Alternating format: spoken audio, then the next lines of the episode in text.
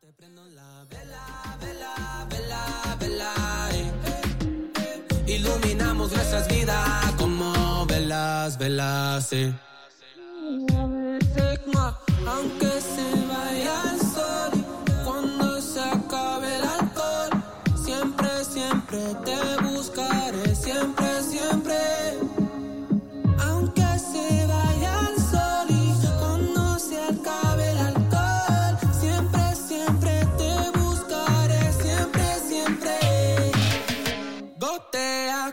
será caliente, oscuridad cambia el ambiente. Baby, yo te prendo la vela. Mi amor, te seguiré en la noche. Haz brillar tu luz y volveré. Baby, yo te prendo la vela. Yo te prendo la vela, vela,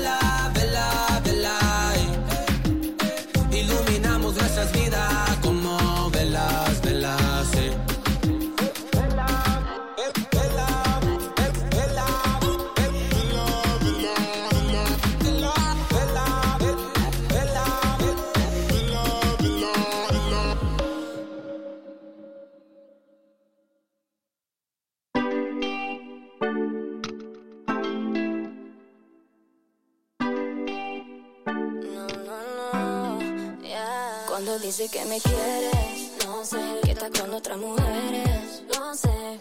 Ese nudo en la garganta me acompaña. Yo no soy boy, yo sé que me engañas. Estás loco llamándome. Rompió el cel para no contestarte. Mientras hay otra en tu cama, nunca pude imaginarme que era así estar con vos. Merecí la lección. Ahora ya no quiero buscar todo cuero y nada de amo forever. Tu inglés malo, dejarte ti pa' mi sería un regalo. Ya, no tendré nadie como tú. Baby, esa es la actitud. Sé que me quieres, no sé,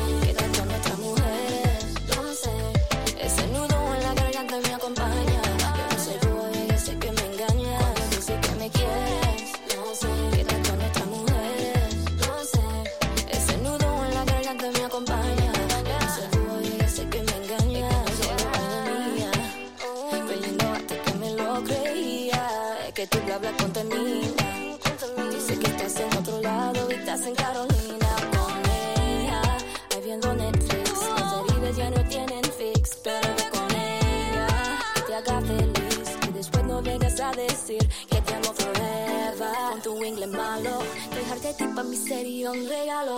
Ya. No tendré nadie como tú. Baby, esa actitud. Cuando dice que me quieres. No sé. Que no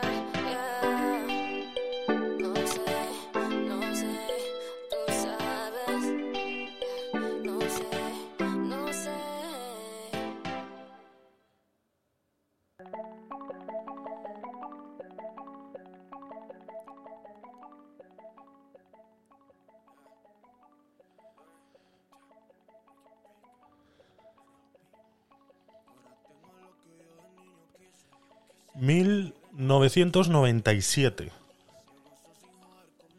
15 años. Un chico de 15 años, regordete y en plena juventud, rodeado de amigos, familia, recibe una noticia. recibe una noticia estando en su habitación, solo, estudiando, o al menos haciendo que estudia. Una habitación pequeña, compartida, con un hermano de 6 años. Una habitación con una litera y que del otro lado de la cama había un gran mapa mundi. Cuando digo un gran mapa mundi es un gran mapa mundi. Este niño era fanático del mundo. Fanático de países, fanático de banderas. Le encantaba viajar en su imaginación y en sus sueños. Y sobre todo averiguar cómo se podría estar viviendo, se podría estar en otros países. Otros países alejados de España, la España de 1997. Una España vista a través de los niños de un niño de 15 años. Un niño que creció, nació y se desarrolló su infancia en una ciudad como Vitoria-Gasteiz, una ciudad pequeña, había de todo, eso sí. Bueno, no se puede decir que no. Pero aún así soñaba con saber, sobre todo saber, informarse de qué era lo que había en el mundo, de cómo se podría vivir, cómo sería un niño de 15 años en la India, cómo sería un niño de 15 años en Estados Unidos, cómo sería un niño de 15 años en el resto de Europa. Pues un día, no recuerdo bien la fecha exacta, un día del año de 1997, estando en su habitación, suena la puerta y viene su padre.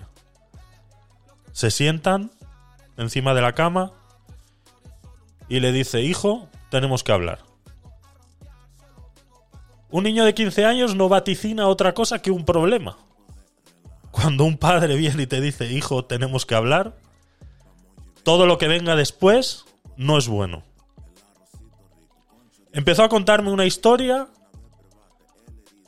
en la que había prosperidad, en la que había oportunidad y en la que había sobre todo incertidumbre. Mi padre ya, habría, ya había viajado por el mundo, eh, sobre todo toda Latinoamérica, ¿no?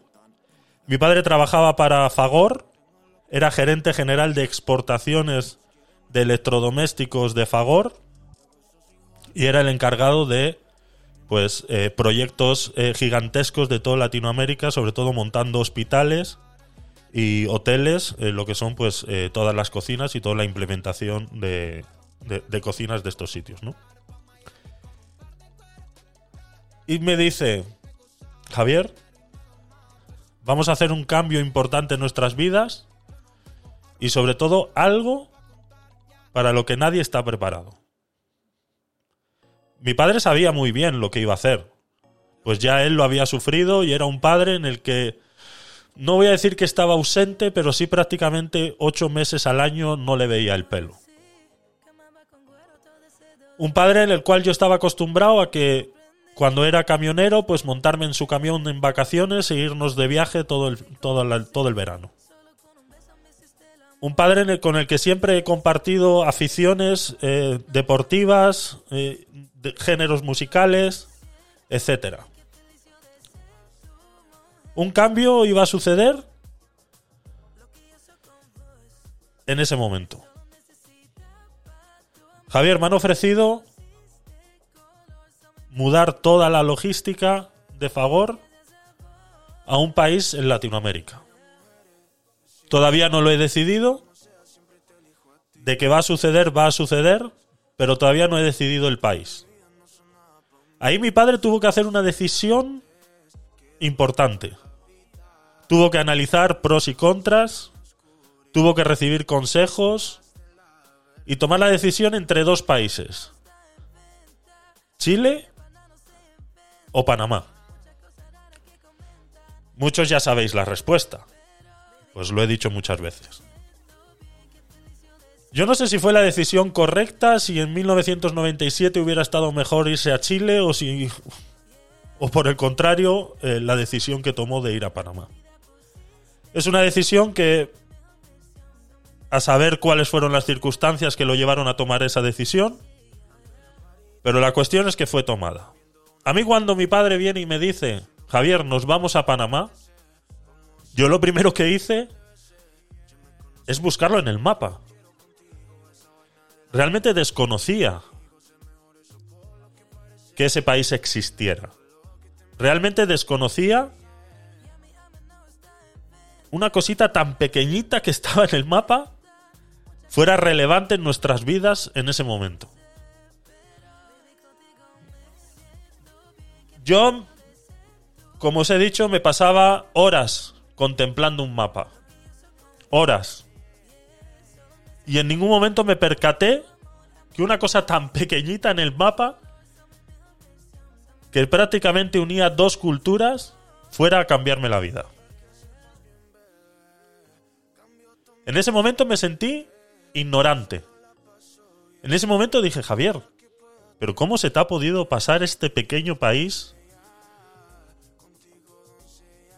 y que no lo hayas visto antes? La ignorancia es algo que se puede combatir. La ignorancia es algo que si pones tu empeño y tienes las herramientas suficientes, puede desaparecer. Sí, desaparecer. El problema que tenemos hoy en día es cuando la ignorancia se convierte en fanatismo.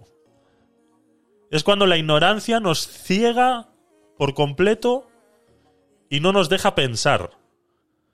Cuando esta ignorancia convertida en fanatismo hace que no podamos tomar nuestras propias decisiones y sobre todo que no nos demos cuenta de la realidad.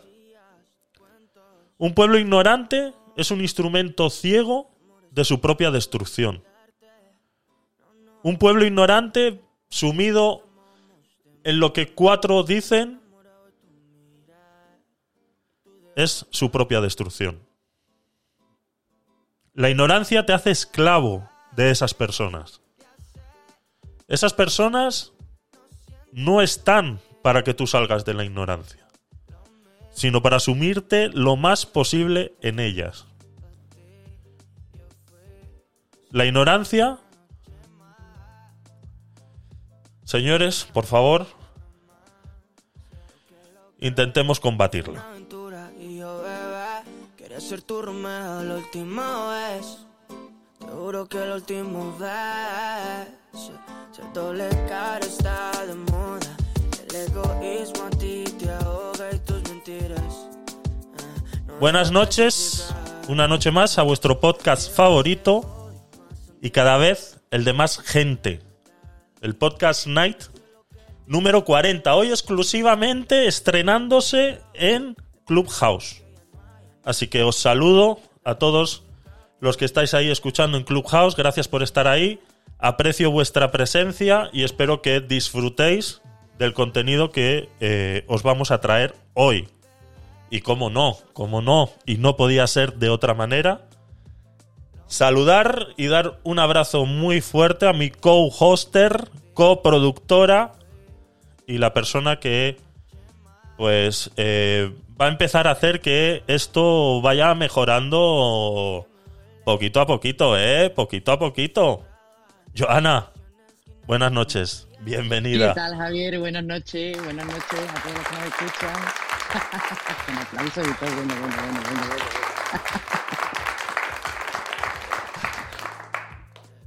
Oye, qué buena la historia, la introducción, me ha encantado. ¿Te ha gustado? Sí, señor. Sí, señor.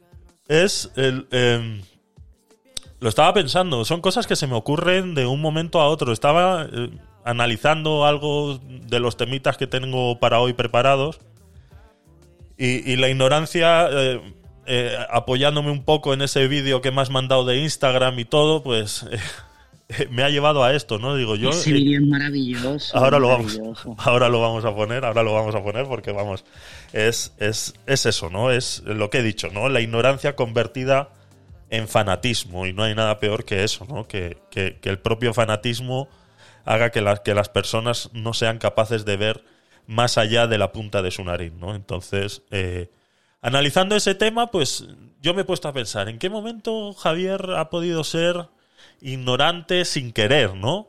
Eh, donde la ignorancia, eh, esa ignorancia se ha podido combatir automáticamente, ¿no? Como en, en, ese momento yo me di cuenta que, que no sabía que existía un país como Panamá y que se solucionó muy fácil. Se solucionó muy fácil, ¿no? Y como yo siempre he dicho, en pleno siglo XXI el que es ignorante es porque quiere.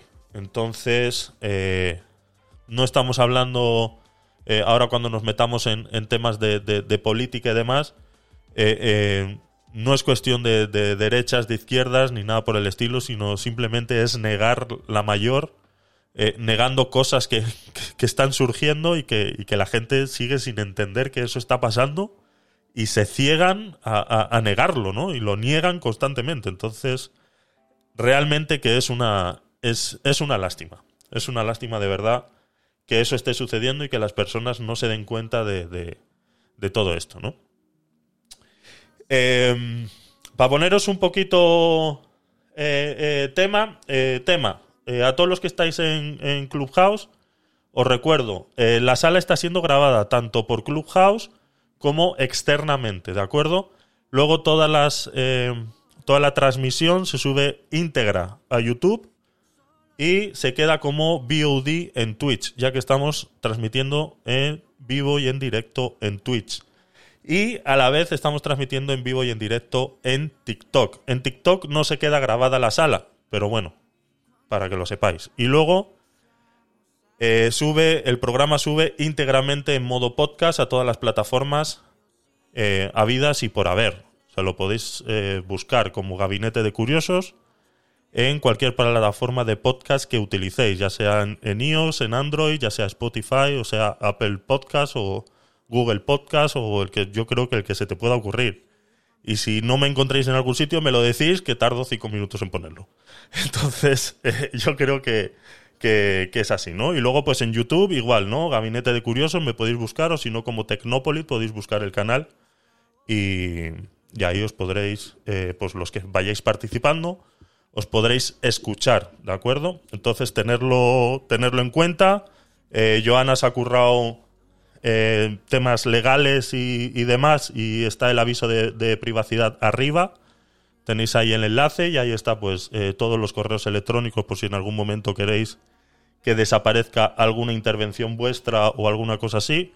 Con mucho gusto pues procederemos a ejercer los temas legales correspondientes a lo que nos solicitéis. Entonces tenéis ahí correos electrónicos, tenéis todos los enlaces de todos los canales habidos y por haber. Y ya está. Mm, Joana, gracias. Gracias. Un placer, un placer. La verdad que esto va a coger otro, va a coger otro ritmo, va a coger otro sentido. Y si no es por tu ayuda, esto no. Este, este nuevo ritmo no va, no, no, va a poder ser, ¿no? Y, y, vaticinamos eh, nuevos programas y haremos cositas, haremos cositas juntos y lo sabes. Y ese avatar de Navidad que te has puesto, mm, sexy. Hombre, hombre. Mira que yo soy un poco grinch. Sí, sí, ¿no? Pero, pero, sí, sí, sí, pero para, para tratar de ser eh, políticamente correcta, porque en todo lo demás no voy a serlo, digo, me voy a poner navideña, que es lo que pega ahora, oye. Yo he puesto aquí también en tweets, he puesto un, aquí abajo, un osito con cosas de Navidad también. No, no van conmigo, pero bueno, me he dado cuenta que eh, eh, de donde sacamos los, los avatares y que no le vamos a hacer publicidad, eh, eh, eh, me he sentido discriminado. Me he sentido discriminado porque no hay nada de lo que realmente me hubiera gustado a mí. Y casualmente el día 18 empieza una festividad importante y que me hubiera gustado poder tener algo en el avatar relacionado con esa festividad, ¿no? Entonces, me sentido... Bueno, no sé si conoces algún diseñador gráfico que pueda editarte la imagen y poner lo que tú quieres. Sí, lo voy a hacer, lo voy a hacer. Sí, voy a hacerlo ah. yo, voy a hacerlo yo porque... ya, vale, me has pillado. Qué mal. Ahí te dan fuerte, ¿eh? He caído, he caído como, he caído redondo, eh, Joana, he caído redondo, de verdad. Ahí has ganado, de verdad. muy bueno, muy bueno, muy bueno. Sí, lo tengo que hacer, lo tengo que hacer, pero me he sentido un poco discriminado, la verdad. Pero bueno, lo haré y lo, y lo pondré porque ya te digo que ahora el, eh, el 18 por la tarde empieza Hanukkah y, y bueno, eh, es una festividad bonita y, posiblemente hablemos de ella el domingo por la mañana en el, en el aguacate sin hueso, que lo hacemos eh, entre las 12, 12 y media y lo que solemos hacer en ese programa es analizar algún vídeo y aprovecharemos pues para hablar un poquito de la festividad de Hanukkah y eh, qué es lo que conlleva y que, que, pues preguntas y respuestas y, y- que nos conozcamos todos un poquito y, y sepamos todos un poquito de todo, ¿no? Más cositas. Eh, poco más. Yo creo que podemos empezar. Podemos empezar y si quieres empezamos de lleno con el vídeo ese que me has mandado por Instagram. Eh, y luego pues ya vamos metiendo, vamos escalonando para que no sea solo política todo el rato. Eh, vamos escalonando con alguna otra noticia que tengo yo por ahí guardada. El título de hoy, del podcast de hoy, Todo el mundo quieto. Vamos a poner... eh, vamos a hablar de algo que está sucediendo en la política española también, que es muy curioso y es basado sobre todo en la ignorancia, ¿no? Entonces vamos a empezar con el hilo del, del vídeo que me ha mandado Joana y ahí vamos encadenando y ya pues vais comentando. Eh, en el momento que alguien quiera hablar, eh, pues eh, no sé, lo que sepáis que tenéis que hacer aquí. Eh, ahí en Clubhouse, pues Así ya... mismo. o sea, Laura ya la tenemos aquí, ¿eh? La tenemos Vale, aquí, pues que está deseando Pues- opinar porque está muy contenta con cómo va todo. Pues adelante, adelante. desde Cataluña. Bueno, ya estamos, cruzando la frontera. Dios mío. Aquí empezamos fuerte, rápidamente. Buenas noches para todos. Me alegra, me alegra que las ondas eh, radiofónicas de los Podcast Night eh, logren cruzar la frontera. Todavía, por Sí, ahora. Por ahora, por ahora. Eh, suele haber bastante. Bueno, no vamos a entrar ahí. Pero. Pero, pero sí, me alegra, me alegra. Vale, pues eh, lo dicho, Laura. Si... Pero falta. Falta el. El chispún, falta, falta el chispún. Eh, lo dicho, vamos a poner el vídeo ese que, que os estoy mencionando. Y, y- ahí ya pues, pues vamos desarrollando, ¿no? Y a los que estáis en Twitch, a los que estáis en TikTok y a los que estáis en... ¿En dónde más? Ya está, ya está, ya está, quieto, Javier, frena, frena, ya está. ¿Para qué quieres más? Si no te das abasto con uno, ¿para qué quieres más? Vamos allá, a ver. Eh, pongo esto por aquí, pim, pam, pim, y... Uy, uy, uy. Uy, uy, uy. Ahí estamos. Vale. Eh, pues lo dicho, los que estáis en, en Twitch y en TikTok lo vais a poder ver, pero vamos, que esto eh, escuchándolo es más que suficiente, ¿de acuerdo? O sea, los que estáis en Clubhouse, no os veáis discriminados cuando, cuando pongamos algo, porque intentaremos que, que todo se entienda a la- a- de la mejor manera posible, ¿de acuerdo? Vamos allá. Sí, y eh, además, espera, Javier, Sí. eh, por contextualizar, eso que vas a poner tú ahora son entrevistas a pie de calle que Vale. se hace en un meeting del Partido Socialista aquí en Sevilla. Para Correcto. que los que no van a verlo se ubiquen Vale. de, de qué va. Genial. Eh, es un es el Instagram de política y actualidad y vamos allá. Venga, lo pongo. El audio. últimos años del Partido Socialista, aquí en Andalucía por lo menos ha habido bastantes casos de corrupción. ¿Qué ha pasado ahí? Bueno, yo lo de- o sea, eh, puede ser, pero es un tema en el que, bueno, no, no tengo constancia de, de primera mano. Hay sentencia firme ya. Caso Eres, 680 millones de euros malversados. Sí, bueno, no, no tengo datos por delante como para saberlo, ni tampoco el conocimiento suficiente como para poder constatarlo. Lo siento mucho. Aquí en Sevilla, de hecho, eh, bueno, y en Andalucía ha habido mucha corrupción en estos 40 años, ¿no? Del Partido Socialista. No, corrupción. eh, ¿Habrá habido del Partido Socialista, me estás diciendo? No. ¿No? Hombre, un poquito, ¿no? Caso Eres, Isofotón, Fafe, Fitonovo, Invercaria. No, Qué casualidad. 40 años en los que ha habido muchos casos de corrupción aquí en Andalucía, ¿no? ¿Y en Madrid? El pa- El Partido Socialista de Andalucía es el partido más corrupto de toda Europa. No, se equivoca. Se, se equivoca. 680 millones malversados, bueno, pero no pasa nada, ¿no? Porque 680 millones de euros malversados, luego caso FAFE, caso Isofotón, caso Fitonovo. Eh, Esta vez había que preguntarse al PP porque lo cambió a los jueces y a lo mejor para que no le salgan más casos. Bueno, no, no pasa nada, ¿no? Porque, no, pero no pasa nada, ¿no? Porque si le, si le, si le condenan, le indultan luego, no pasa nada. Yo llevo de socialista 50 años ¿eh? y a mí no me cambia nadie, lo que pasa es que la gente se acomodan. Pero, eh, hombre, no le cambia a nadie, no le cambia ni los 680 millones que ha robado el Partido ¿eh? Socialista. A mí me da igual lo que haya robado. Estamos preguntando también por... Y de estos 40 últimos... Pues eso es, eso es. Yo llevo 50 años de socialista y a mí no me cambia ni Dios.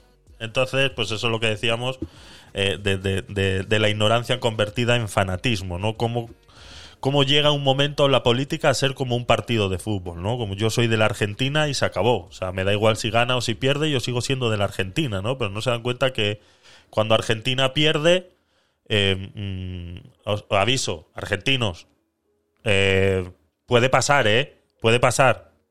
Puede pasar. Entonces, eh, cuando en un partido de fútbol pierde uno de los dos, eh, es eso, es un partido de fútbol, ¿no? Entonces, eh, no repercute ni en la sociedad, ni en la vida cotidiana de la gente, ni en la vida futura de, de, de, de, ¿no? Entonces, eh, no es lo mismo, no es lo mismo. O sea, no se puede ser fanático en política porque caemos en esto, ¿no? Caemos en esto, ¿no, Joana?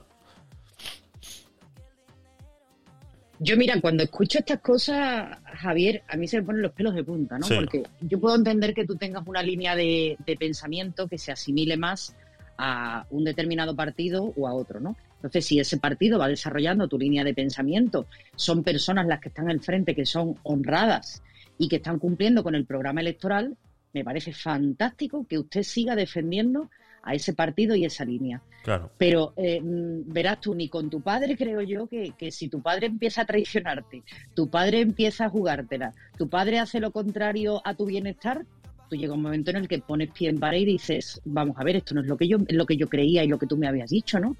Entonces, no entiendo por qué hay esa y me da igual del signo político que estemos hablando. En este Sí. caso ha sido porque hemos encontrado este video, ¿no? Pero que tú digas, no, yo soy socialista y llevo 50 años como si tuviera ya las bodas de oro con ellos y, y voy a seguir siéndolo, hagan lo que hagan. Y encima que digan, no, no, a mí no me suena nada, o este chico, porque el primero que sale es un chico joven, o sea, Sí, se supone que es el futuro de nuestra democracia. Y a mí no me consta, ¿cómo que no te consta? ¿Cómo que no te consta? Vas a un mitin del Partido Socialista y tú dices que a ti no te consta que hayan malversado.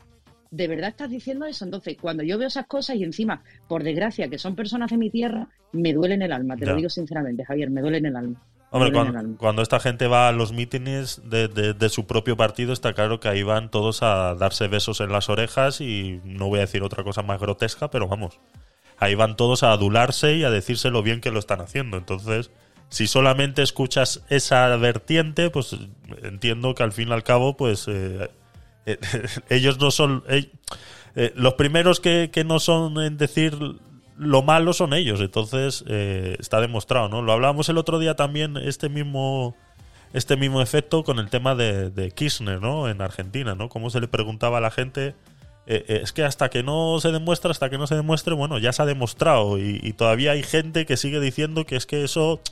es que ha habido una caza de brujas, ¿no? Es que se ha ido políticamente contra ella porque hay conspiraciones y hay un orden mundial que quiere controlar y, ya nos estamos volviendo locos. O sea, llega un momento que nos que ya eh, eh, tómate la pastillita porque ¿cuál quieres? ¿La azul o la roja? ¿No? Porque, o sea, o sea quieres... eh, por favor, hagamos algo.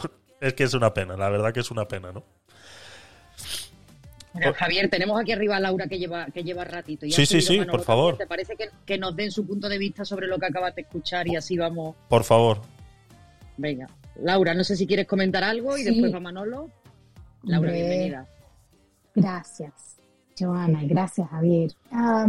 Eh, a mí me parece indignante, porque el fenómeno de los partidos políticos es muy curioso. Eh, Que tú votes a un partido político sin importar lo que haga, yo creo que eso solamente pasa con el PSOE y con el PP, porque todos los demás partidos, sobre todo los liberales, eh, los que votamos a, a partidos liberales, votamos por castigo, si tú no lo haces bien, vas fuera. O sea, y punto. y buscamos otra alternativa, ¿no?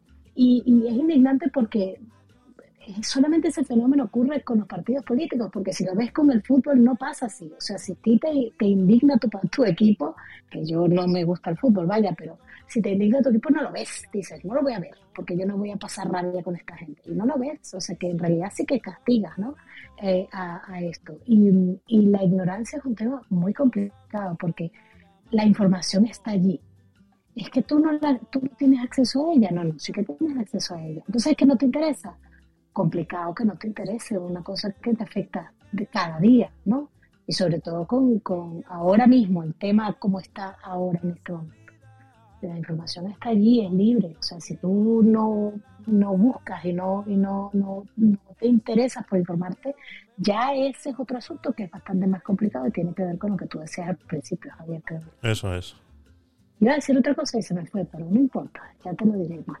Bueno, eh, cuando tengáis que hablar, hablar. O sea, si ya estáis arriba, eh, a mí cortarme. O sea, porque es que si no, yo tengo ese defecto que no me, no me gustan los silencios, ¿no? Alguna vez he entrado en esas salas de Clubhouse donde estáis todos en silencio y a mí me da tirria, ¿no? Entonces yo no sé quedarme en silencio. Me molestan, me molestan. Cuando estamos, eh, tengo esa esa eh, eh, no sé si es eh, manía o qué se podría decir, pero de, la radio, ¿no? De, no, no puede haber un silencio porque parece que han apagado la radio, ¿no? Entonces, cortarme. Si ya estáis arriba, Joana os ha subido, cortarme, cortarme, por favor. Manolo, córtame, córtame, Manolo. Ok, yo te corto. Vale, venga, sexy. Adelante.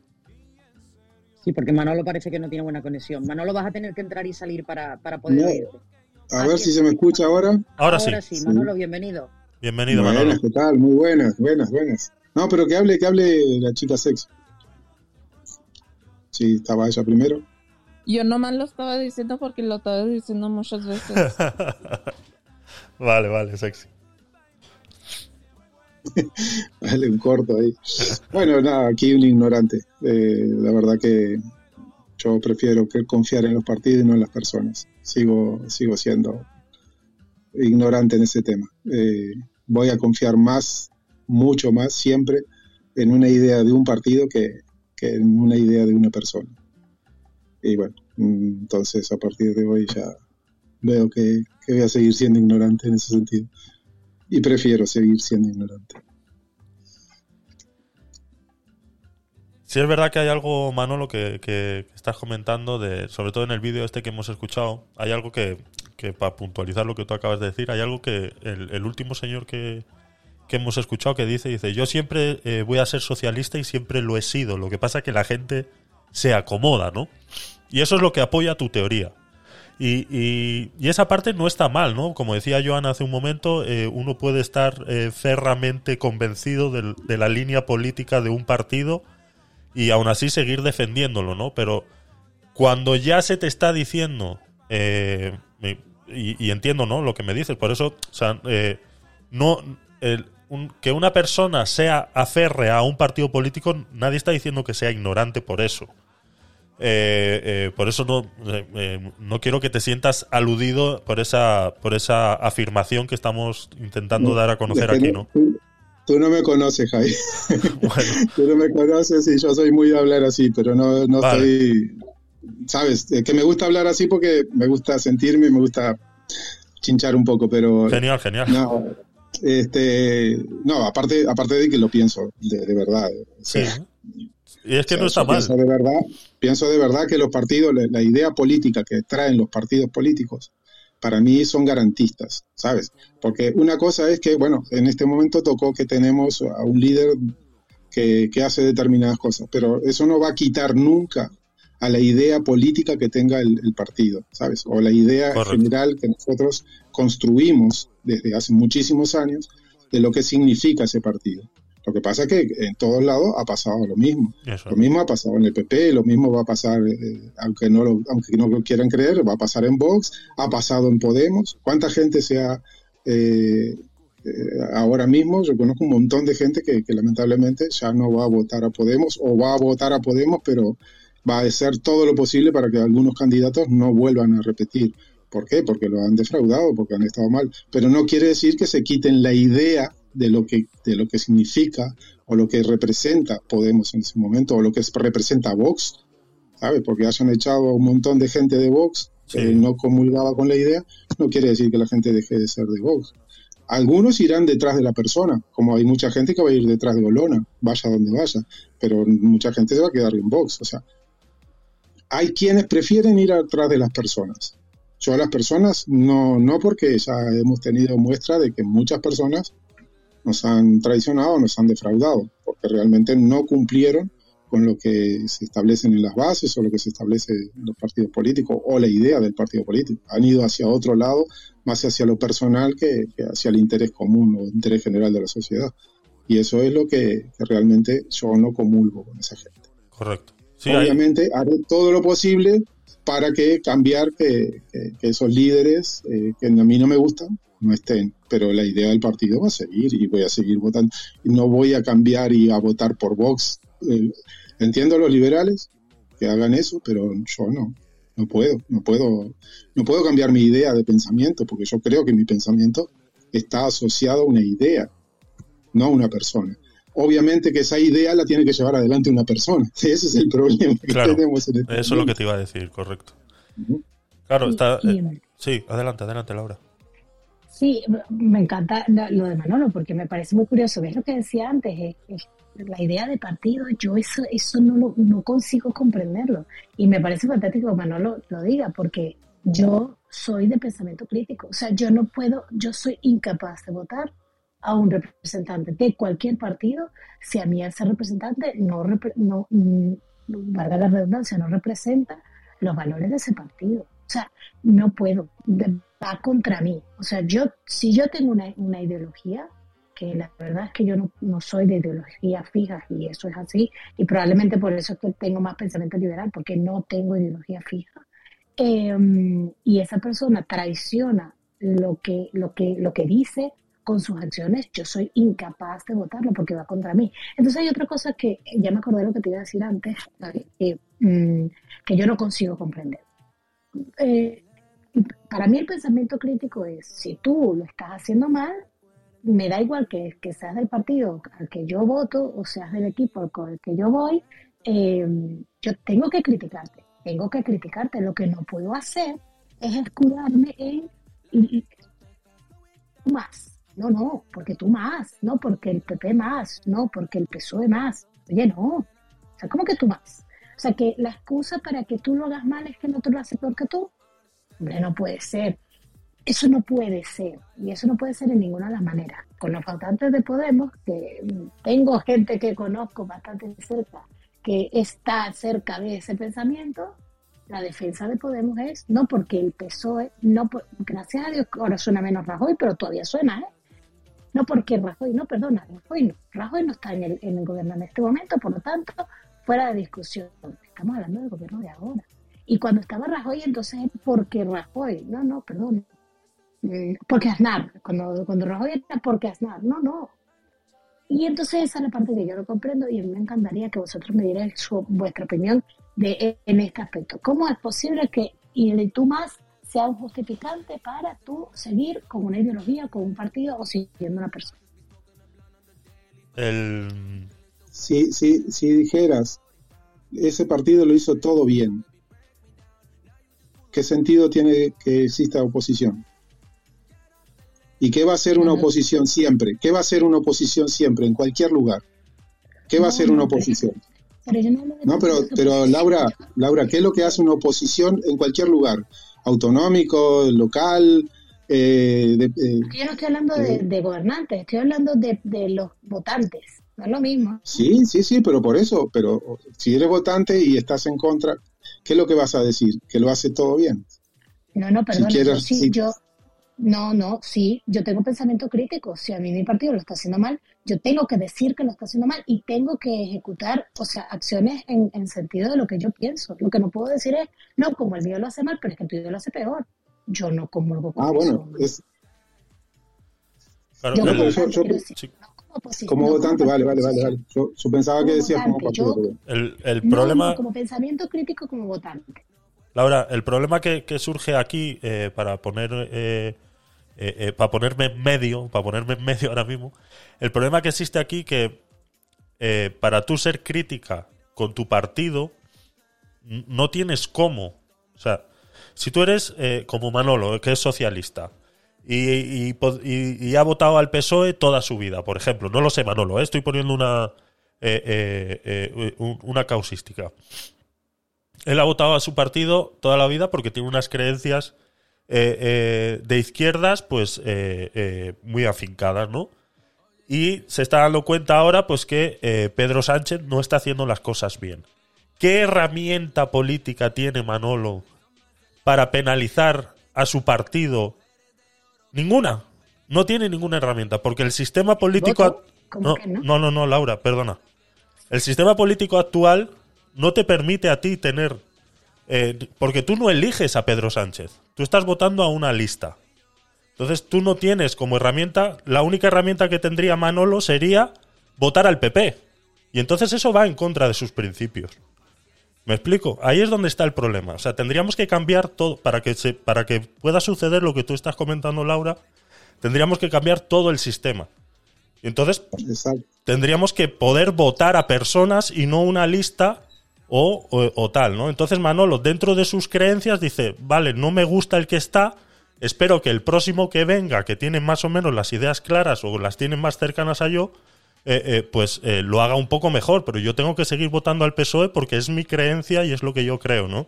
Entonces ahí yo a Manolo, por esa parte, Mira, yo, yo soy uruguayo y siempre que hablamos de este tema de política, lo que pasa es que tengo que presentar qué es lo que allá se hacía. Y allá se vota directamente al presidente. Acá no podemos votar al presidente. eso.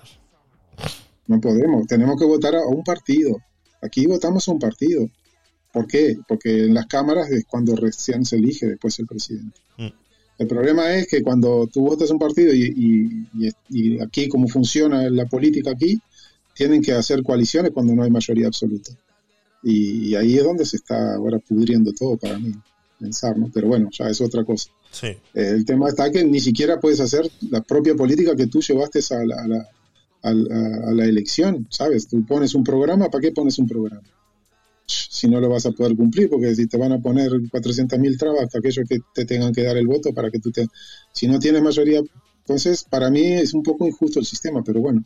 Sí. sé, por ejemplo, el otro día ya lo he planteado muchas veces y Joana me, me hacía entender, claro, que, que- que había otras ventajas que, que realmente en el otro sistema no lo tiene. Pero yo creo que sí, que deberíamos en algún momento poder elegir entre los dos primeros si no hay una mayoría absoluta. Y bueno, y ahí ya sería otro cantar, ¿vale? Y que el Poder Ejecutivo no tenga nada que ver con la Asamblea General, que se pueda elegir directamente por el pueblo. Eh. Pero bueno, ya es otra historia muy distinta. O sea, habría que cambiar muchas cosas. Sí. Pero de Empezando. momento lo que, lo que podemos votar es a un partido con una idea y que y poner eh, las manos en oración para que nos representen de la mejor forma y hagan lo mejor que puedan con, con, con, con, lo- la- con las condiciones que los dejen hacer. Pero es que no podemos hacer más nada. Dependemos de ello. No sé Y si me te- explico. Sí, sí, te explica, te explicas, Manolo, pero yo ahora lanzo la siguiente reflexión. Eh, ¿Qué punto de responsabilidad tenemos los ciudadanos con derecho a voto si el partido político al que yo le he depositado mi confianza, sin perjuicio de la multitud de defectos que tenga nuestro sistema? Eso es harina de otro costal. El que tenemos ahora mismo es el que tenemos y ya veremos cómo, cómo, lo, cómo lo reformamos o si volvemos a votar alguna vez en nuestra vida. Eh, dicho lo cual, ¿qué parte de responsabilidad tenemos los ciudadanos si el partido que está gobernando haga lo que haga, yo voy a seguir votándolo por una ideología.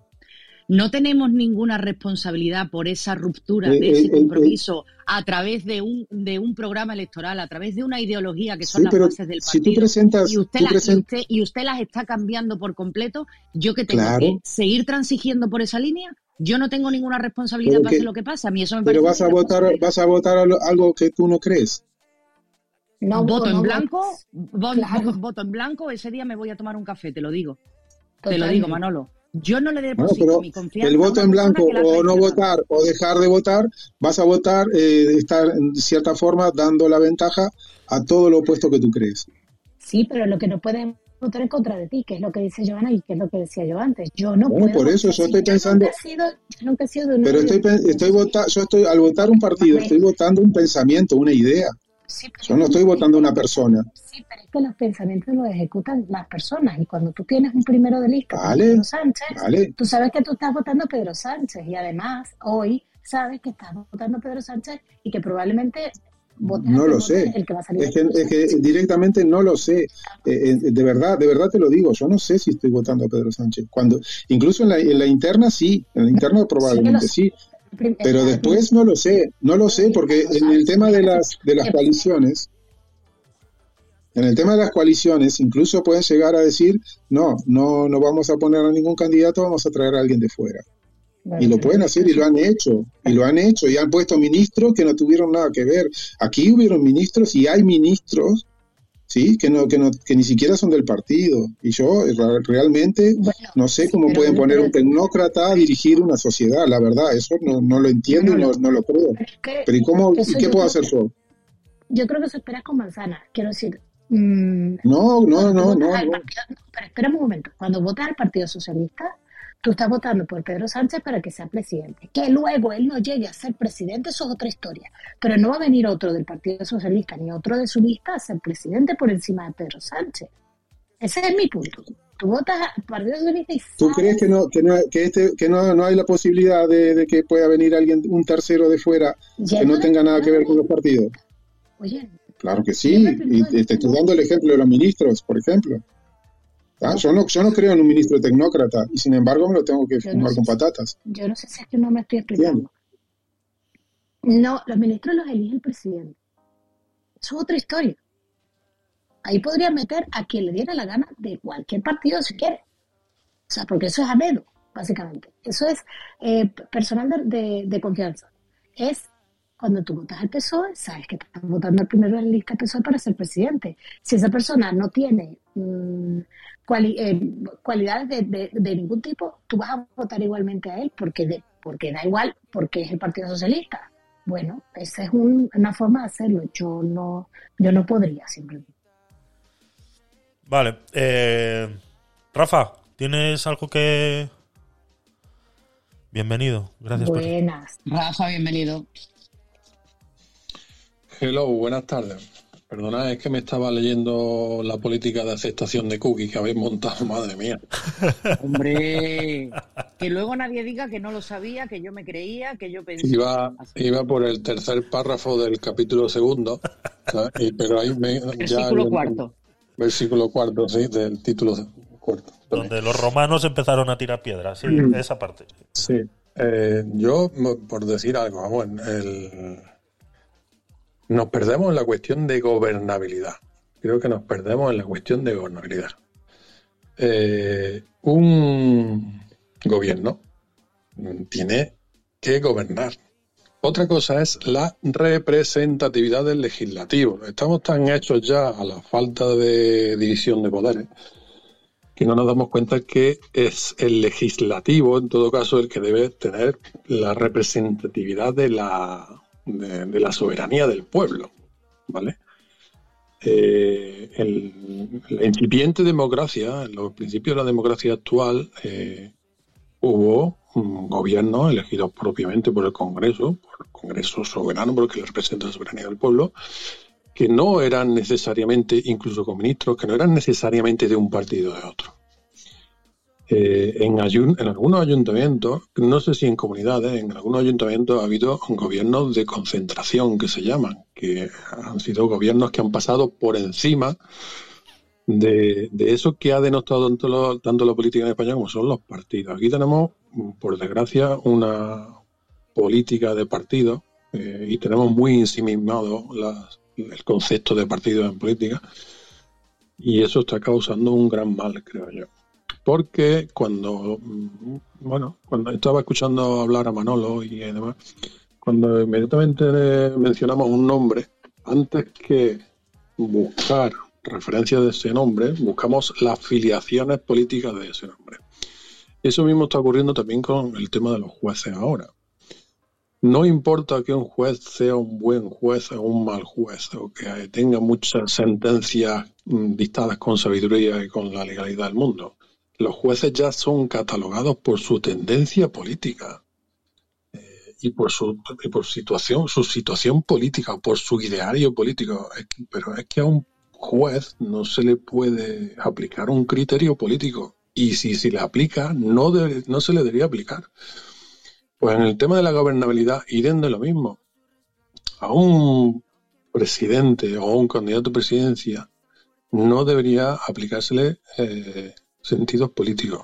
Y en esa misma cuestión yo estoy muy en contra de que en países como en España no tengamos la, la opción de elegir a un presidente, porque de hecho no lo elegimos.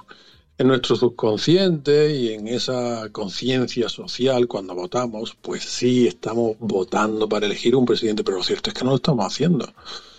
¿Vale? Son los partidos los que tienen la obligación, entre comillas, legalmente, de ser democráticos para elegir democráticamente a su candidato, de forma que luego la representatividad del pueblo elija al presidente. Pero eso está mal.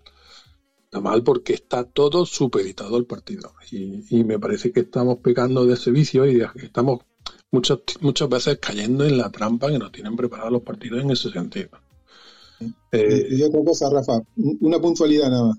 Eh, hay, una, hay, una, hay una característica que cuando tú votas a un presidente, en- en- cuando tiene la oportunidad, como vuelvo al ejemplo de Uruguay, el presidente no puede actuar en política, ni el presidente ni ningún ministro. No pueden actuar en política bajo ningún concepto. Si quieren actuar en política partidaria, vamos a decirlo, tiene que salirse del gobierno. Tiene que ser una persona que está fuera del gobierno después de varios de, de- de- de cierto tiempo. Sí, porque No tienen cierta incompa- incompatibilidad de, Eh, son incompatibilidad, son incompatibles totalmente. Sí, bueno, me parece Una autoridad cosa- de gobierno es incompatible con un cargo político o una, una- una actividad política partidaria, ¿sabes? Pero eso me parece que también tendría que haber aquí.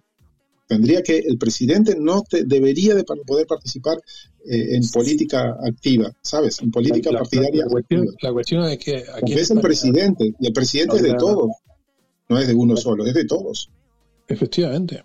Pero desgraciadamente aquí en España habría que hacer tantísimos cambios desde la ley electoral hasta el funcionamiento de los partidos y la supuesta democracia de los partidos que nos podemos dar con un canto a los dientes. Aquí necesariamente yo estoy también abogando por lo que decía Laura. Una cosa también que no sé si existe en algún país, pero lo he escuchado a algún analista, es que mm, cabría la posibilidad de, de emitir eh, votos negativos para las personas que quieran castigar a su partido, por así decirlo. Oye, pues yo no quiero votar a- al partido contrario, yo quiero emitir un voto contrario a este partido. Oye, pues muy bien, en el sentido de tu voto, porque es que También, puedes hacer, Sí, sí, adelante, Manolo. no, que también puedes hacer ley de lema, como se hace, vuelvo al ejemplo de Uruguay.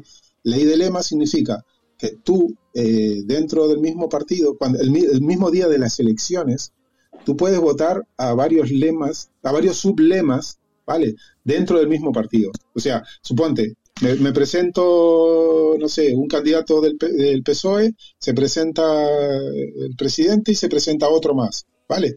El que tenga más votos dentro del lema, esos son sublemas, pero el que tenga más votos dentro del lema es el que termina siendo el candidato después, ¿sabes?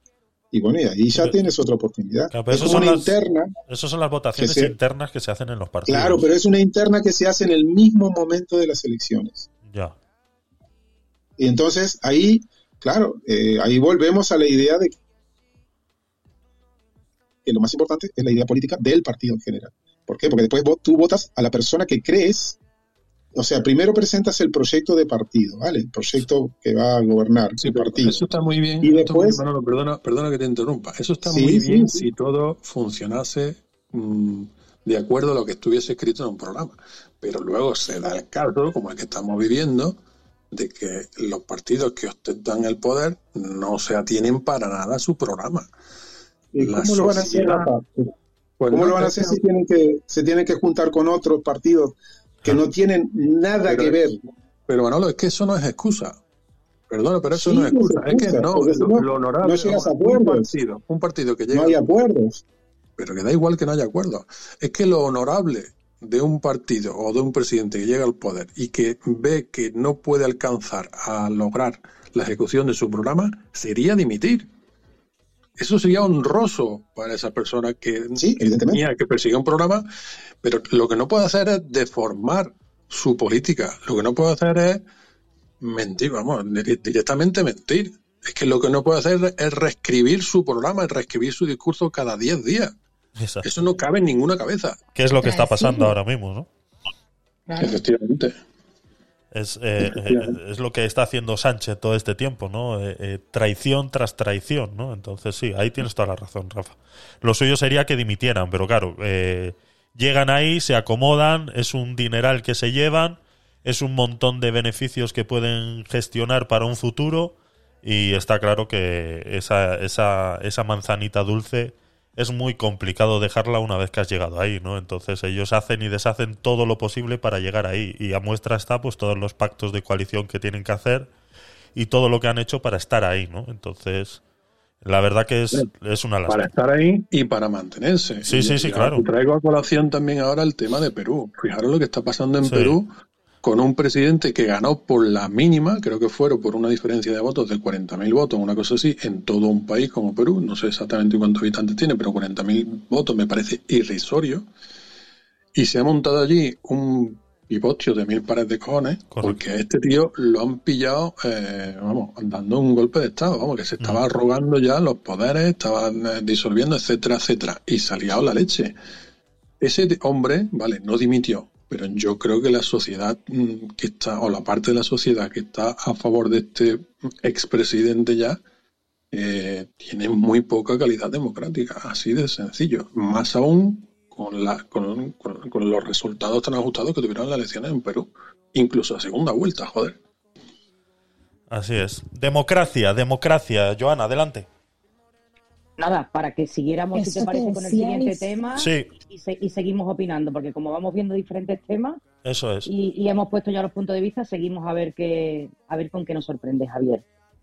Pues vamos a enlazar, vamos a enlazar con democracia. Voy a enlazar la última palabra de Rafa y la vamos a enlazar con algo que ha sucedido en esta semana. Ayer eh, eh, eh, en el Parlamento de los Diputados eh, se han hecho ciertas declaraciones y ciertas comparaciones, eh, eh, mm, no sé, no quiero decir injustas, ¿no? Pero quiero decir muy, sobre todo muy ignorantes, ¿no? Declaraciones en las que se ha comparado eh, el, el, luchar que no se hicieran estos cambios en, en, relación a, a- a la- a las leyes de la malversación y todo eso, luchar, todo aquel que, que esté luchando en contra de que esos cambios sucedan, han sido comparados con Tejero. O sea, toda la persona... es, que, es que lo vuelvo a pensar y es que me da la risa. Es que me da, me da la risa. O sea, en el Parlamento de los Diputados, una persona ha llegado a decir que todo lo que está haciendo el PP para que esas leyes de sedición y de malversación y todos esos cambios que quieren hacer, que realmente es un golpe a la democracia, han sido capaces todavía de ser tan descarados de decir y de comparar a Tejero con este movimiento. Lo dice de la siguiente manera, lo pongo, ¿de acuerdo? Perdón. Señoría, hace 41 años la derecha quiso parar un pleno del Congreso y parar también la democracia. Lo hizo con tricornios. Hoy, señorías, hoy, señorías, la derecha ha vuelto a querer parar Silencio, por favor.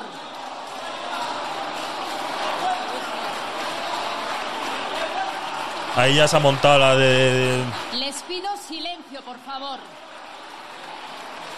Lo vuelvo a poner. Escuchemos las palabras detenidamente de este hombre haciendo una comparación a, pues eso, ¿no? A lo que eh, democráticamente dentro de un Congreso de los Diputados está ejerciendo eh, el PP para actuar contra estas, estos cambios en las leyes, pues eh, se le ha comparado con Tejero, sí. Señoría, hace 41 años la derecha quiso parar un pleno del Congreso y parar también la democracia. Lo hizo con tricornios. Hoy, señorías, hoy, señorías, la derecha ha vuelto a querer parar Silencio, por favor.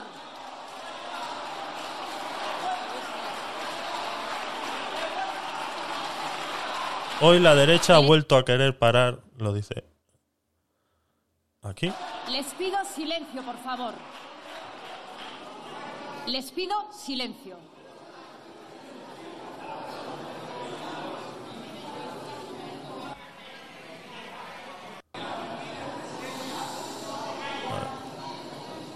Señor Ortiz, le pido silencio, por favor. Señor Sicilia, Debe ser que Tejero era de izquierdas. Debe ser que Tejero era de izquierdas. Pero miren, Este señor se queda tan ancho, o sea, te- se queda tan ancho y, y la verdad que es, es una locura, ¿no? Os voy a poner ahora, eh, eh, para que escuchéis las palabras, eh, eh, hay un pequeño clip en, en, internet eh, de, un representativo de lo que sucedió el 23F, ¿vale? Son dos minutos 50 segundos, pero yo creo que eh, lo podemos escuchar e intentar encontrar, no sé, vamos a hacer un esfuerzo de tratar de entender a esta persona que acabamos de escuchar, en dónde es que se encuentra la similitud de luchar democráticamente en el Parlamento de los Diputados, in- intentando derogar leyes, intentando eh, eh, eh, pues eh, llevarlo al, al Supremo donde sea que haga falta, a a esto. La labor del tribunal. Perdón, a eso no. A eso no. Por favor, silencio. A ver. A esto. Oficial, apártese. Quieto ahí, no se mueva. ¿Dónde van? ¡Aparte, hombre! ¡Alto ahí! Por orden de su majestad el rey y del capitán general de Valencia vamos a ocupar las cortes. Usted tranquilo. Por su bien. La corazada ya viene para acá. ¡Alto! ¡Por el rey! ¡Por España! ¡Apártese! ¡Deténganse! ¡Apártese! ¡Alto, no se puede pasar!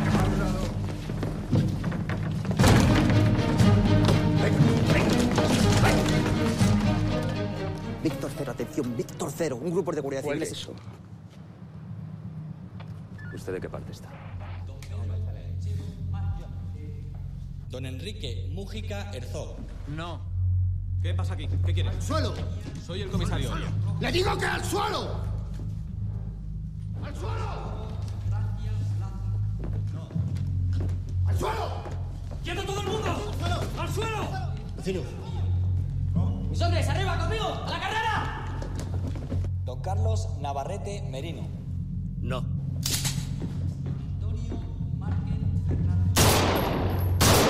¡Al suelo!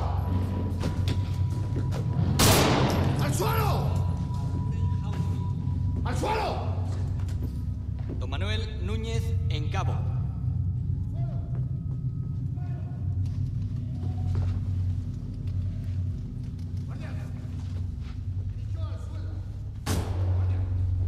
En estos momentos se, ha oído un golpe muy fuerte en la cámara, como un disparo, aunque no sabemos lo que es, porque, porque se ven la policía, la, la Guardia Civil entra.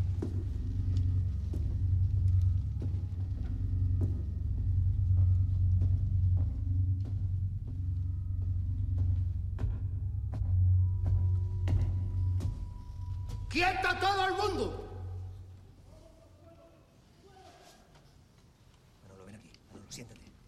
¿Quién es su Siéntese, mando? diputado. ¿Quién recibe órdenes? ¡Le digo que se siente! ¡Alto, ¡Que alto! Le ordeno que me entregue el arma. ¡Déjenle! ¡Déjenle!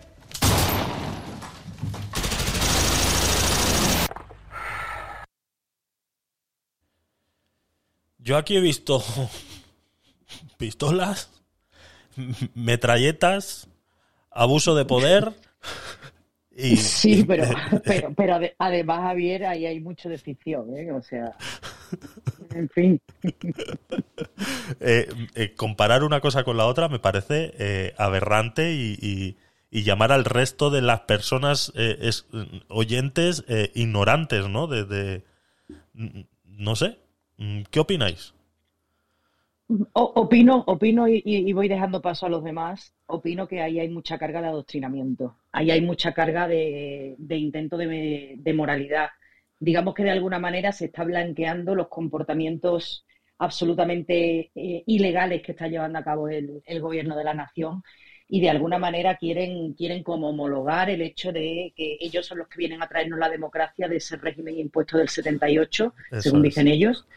Y, y entonces no, ten- no hemos abierto los ojos lo suficiente para darnos cuenta de cuánto bueno nos traen. Entonces eso es, eso es un mantra que se repite, al igual de eh, la violencia política, lo otro, lo otro, y la cantidad de, de, de- no sé, es que son discursos aprendidos, los tienen, yo creo que se los repiten cada noche y todos los días se repite lo mismo y eso a base de repetición, pues me imagino que, que, que- que irá calando y de hecho efectivamente va calando en personas. Se dice que mm, el delito de sedición, ya lo hablamos en, en el anterior podcast, eh, que nos tenemos que igualar a Europa, pero claro, ningún ciudadano crítico se pone a ver si eso es verdad. Mírelo usted, caballero, y dése cuenta de que eso no es así. Mírese- mire- mírelo y dése cuenta que no es así. Entonces, esto es más de lo mismo, es puro adoctrinamiento y, y- y repetición permanente de, de lo que ellos quieren que los demás crean, ni más ni menos. Eso es. sé Existe, sí.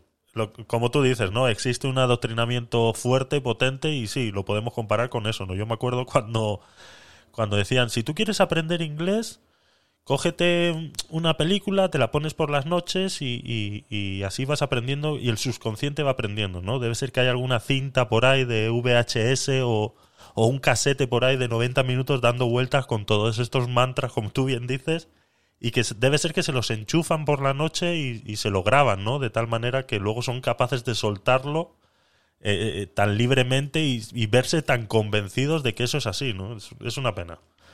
Adelante, chicos. Eh, Laura. Voy.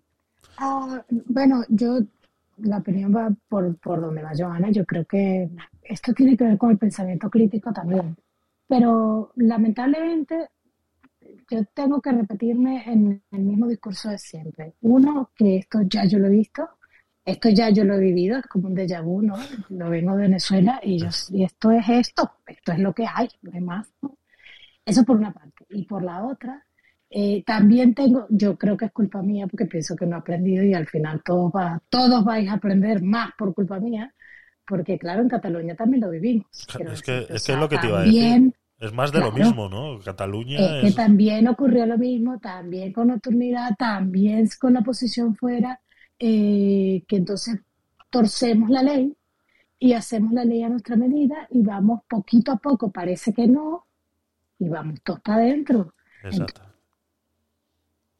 muy complicada, muy complicada porque eh, se parece mucho la- al, al tema de la rana, ¿no? O sea, como aquí nos van cociendo poquito a poco, no nos damos cuenta que nos están hirviendo.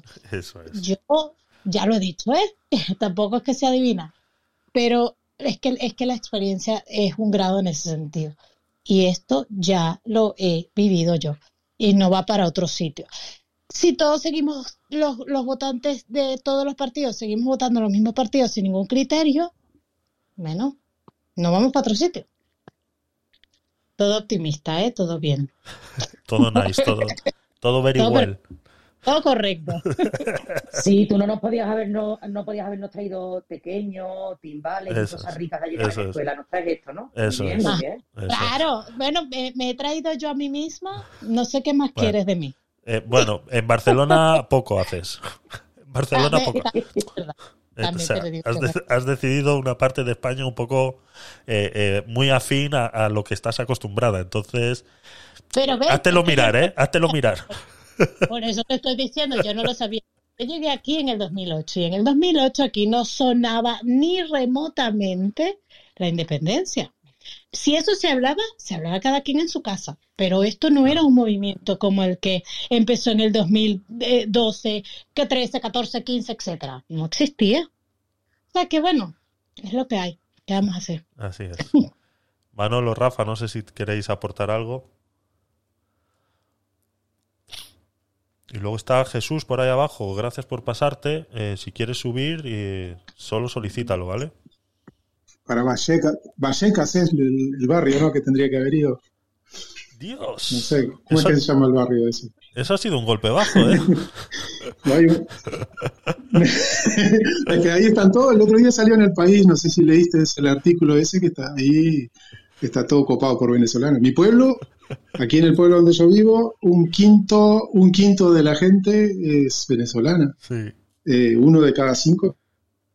Sí, sí. Yo vivo aquí en, en- Sí, y somos 20.000, así que son 4.000. obviamente. yo vivo en la zona de Vallecas y sí es verdad que, Pero bueno, que hay mucho venezolano y los venezolanos de bien se van para Vallecas, todos. Los, los, de, Los venezolanos de bien para Vallecas. los de mal están en Este, Barcelona. no, yo. Sí. claro, el resto está en Barcelona y, algún, y algunos fue a Galicia también. No, eh, creernos. A ver, yo realmente. Mira, la primera vez que tuve en contacto con la política, que en realidad, bueno, nosotros queríamos que política, eh, española, fue en Uruguay, que habían cuatro etarras que al final fueron absueltos, porque no tenían nada que ver, y bueno. Y me recuerdo que se hizo una manifestación, un movimiento enorme para que no los no les extraditaran, porque Uruguay no tiene extradición, ¿sabes? Por cuestiones políticas, pero eh, creo que los etarras no estaban siendo juzgados por cuestiones políticas y no eran etarras al final. Al final fueron devueltos inmediatamente, porque o al menos eran etarras, pero no eran, no sé, no, no fueron culpables de los cargos que se le que se le asignaban. Y fue antes del 2000, fue por el 99 o el 98, no me acuerdo. Y bueno, sé que todo Montevideo se movilizó para que no sacaran a esa gente, pero bueno, el, eh, el Poder Ejecutivo, como tenía que cumplir con, con los temas de- del Poder Judicial, que realmente le había dado la extradición, eh, lo sacaron en helicóptero, me acuerdo, desde el lugar donde estaban, que estaban en un hospital porque estaban, no sé, en huelga de hambre, y lo llevaron al aeropuerto y de ahí los mandaron para España. A los dos días volvieron porque no, no estaban, no eran, no iban a ser juzgados ni nada de eso. Pero bueno, en ese momento fue la el primer contacto que tuve en sí con el tema política de España, ¿sabes? Y cuando llego aquí, me encuentro a un Aznar que para nosotros Aznar era totalmente diferente, porque cuando, cada vez que iba a Uruguay, que de hecho, eh, vamos a decir totalmente así sinceros, el PP es el que mejor política ha hecho a nivel internacional con Latinoamérica, el que mejor se ha portado ha sido el Partido Popular. Todos los presidentes son los, los que se han portado mejor con Latinoamérica. El PSOE siempre le dio la espalda a Latinoamérica, siempre, en todo, desde que yo reconozco el PSOE, que empezó con, con este señor que lo, que lo echaron también, como es el, el que ahora es más liberal que los liberales, ¿cómo es que se llama? No me acuerdo el nombre de él. Ay, por favor, el presidente, el expresidente. Zapatero. Zapatero. No, el anterior, el anterior, el anterior. Rajoy. No, del PSOE. Felipe González. Ah, Felipe González. Felipe González. Felipe, Felipe sí. González cuando, cuando lo echan de acá, cuando echan a Felipe González de acá, él se va para Montevideo. Y allá en Montevideo le, le dejamos que quede en la estancia presidencial un mes, creo que estuvo, o 15 días o un mes, cuando lo echaron directamente de acá de España. Y él se fue para allá, para Uruguay, a la estancia presidencial, y, y- y tuvo, lo, lo- tuvo como 15 días o 30 días haciendo verano allá por, por Uruguay, o tuvo en la, la estancia presidencial, no, fíjense en la, en la historia. Este, eh, pero, eh, pero no, no, Felipe González no tenía. Después cuando llega el PP, realmente cuando realmente, y bueno, nosotros teníamos a Aznar, y Aznar era el que nos mm, creaba el vínculo real que había entre Uruguay. De hecho, Uruguay siempre llamaba a España la madre patria. Y había un vínculo real entre España y Uruguay que, que nosotros nos sentíamos siempre, o sea, parte de España, aunque estuviéramos a la distancia, pero siempre como que había un vínculo, ¿sabes? Ese maternal. Y, y nada, todos los profesionales cada vez que iban allá decían, no, vénganse. Y de hecho, eh, cuando nosotros llegamos aquí fue porque dice, bueno, los nietos e hijos de españoles tienen derecho a estar en España y a trabajar y a no sé qué. Dice, por favor, vénganse, no sé cuánto. Y ahí fue que, que- que vinimos, 2002, finales de 2002. Pero eh, teníamos una, una imagen de, Aznar que a lo mejor no era la misma imagen que estaba aquí, ¿sabes? Cuando nosotros llegamos aquí, Aznar era el, el hombre de la guerra, el que se tomaba whisky con, con, y- con- con- con Bush y andaban hablando en, en un español raro, no sé si se acuerdan. Hablaba un español muy raro, hablaba con Bush. Era una cosa, una cosa extrañísima. Yo Guarden este contar- podcast, por favor, que Manolo está hablando bien del PP. Guarden este podcast. No, eso yo voy a hablar siempre. Está bien del grabado, PP, está mucho- grabado. Muchísimo sentido. Está gra- Luego hacemos en clip. muchísimo sentido hablo muy bien del PP ¿eh? y, y hablo mal del PSOE también perfectamente sin ningún problema en algunos personajes del PSOE. que para mí fue un- prácticamente el diablo. Pero bueno, a veces no quiero hablar porque el pobre ya falleció, pero, pero bueno, para mí el, diablo mismo en persona de este país se llamaba Pedro Rubalcaba. Pero bueno, eso ya son ideas distintas. Eh, no, pero quiero, estoy haciendo toda la exposición esta porque, claro, te vas encontrando eh, cosas distintas. Yo hace 20 años soy español, o sea, antes no era español, era uruguayo solamente, pero hace 20 años que soy español. Y eh, me he encontrado con un país ya que la ETA estaba prácticamente moribunda, aunque cuando yo llegué al aeropuerto, me acuerdo que mi amigo me dice, dale, dale rápido, no, te quedes, no nos quedemos mucho en el estacionamiento, que en cualquier momento explote una bomba. Y eso fue el primer gran impacto que tuve yo con respecto al terrorismo y con esas cosas que en Uruguay no existía, obviamente. Entonces me, me- fue un impacto bastante grande y ahí empecé a entrar en, en entender la política española. Después, la otra, la otra parte que encontré era que nos llevaban una camioneta con un megáfono en Valencia, porque yo estaba en Valencia, y había ahí enfrente a la escuela, se habían puesto dos furgonetas con, con, gente delante, con unos altavoces encima, diciendo hay que echar a todos los inmigrantes de España porque son lo peor, que no sé cuánto, que son la mugre más grande, no sé cuánto. Frente a la escuela, la salida de, de todos los niños, ahí en, eh, en- bueno, no me acuerdo ahora el barrio, pero bueno, eh, si, si- si después lo busco y les digo. Entonces digo, ostras, y ahí, claro, eh, todavía no existía Vox, obviamente. Eran movimientos de derecha que lo asociábamos, solo empe- lo empezaron a asociar la gente con el PP, ¿sabes? Entonces digo, no puede ser que el PP sea esto, porque te quedabas, eh, quedaba frío, porque no, no entendíamos nada, ¿viste? Digo, conocíamos a un PP distinto y no nos, no nos creíamos que fuera eso realmente el PP. A la larga se, bueno, se, se- se derivó en, en- en Vox. Entonces, bueno, ahí entendimos de que realmente no era el sentimiento de, de la gente del PP, del grueso de la gente del PP, obviamente. Y, y bueno, eh, por eso les digo, la, política ha ido cambiando. Lo de Tejero, yo me enteré aquí, cuando estuve aquí, yo antes no sabía lo que había pasado un poco, pero un poco porque se, se estudia en la historia, pero de pasada así, eh, cuando se estudia historia de, de Europa, se, se estudiaba algo de, de- del golpe de Estado, pero o del intento de golpe de Estado, ¿no? Porque al final no llegó a ser ningún golpe. Pero tampoco, tampoco lo teníamos tan asociado a eso. Pero por eso esas referencias que se hacen tan hacia atrás, a nosotros nos cuesta entenderlo, ¿viste? Nos cuesta entender, porque en Uruguay sí hubieron guerras civiles, sí hubieron dictaduras y dictaduras militares, que fueron pedidas por el Parlamento, cosa rarísima, pero si el Parlamento pidió que los militares entraran en Uruguay en el 73, que es otra historia, que un día sí pueden analizarlo. El propio Parlamento pide que haya un golpe de Estado por parte de los militares que se queden con el poder. El propio Parlamento vota por mayoría. Así que imagínate. Eh, pero aquí, claro, eh, todo eso fue un mundo nuevo para nosotros.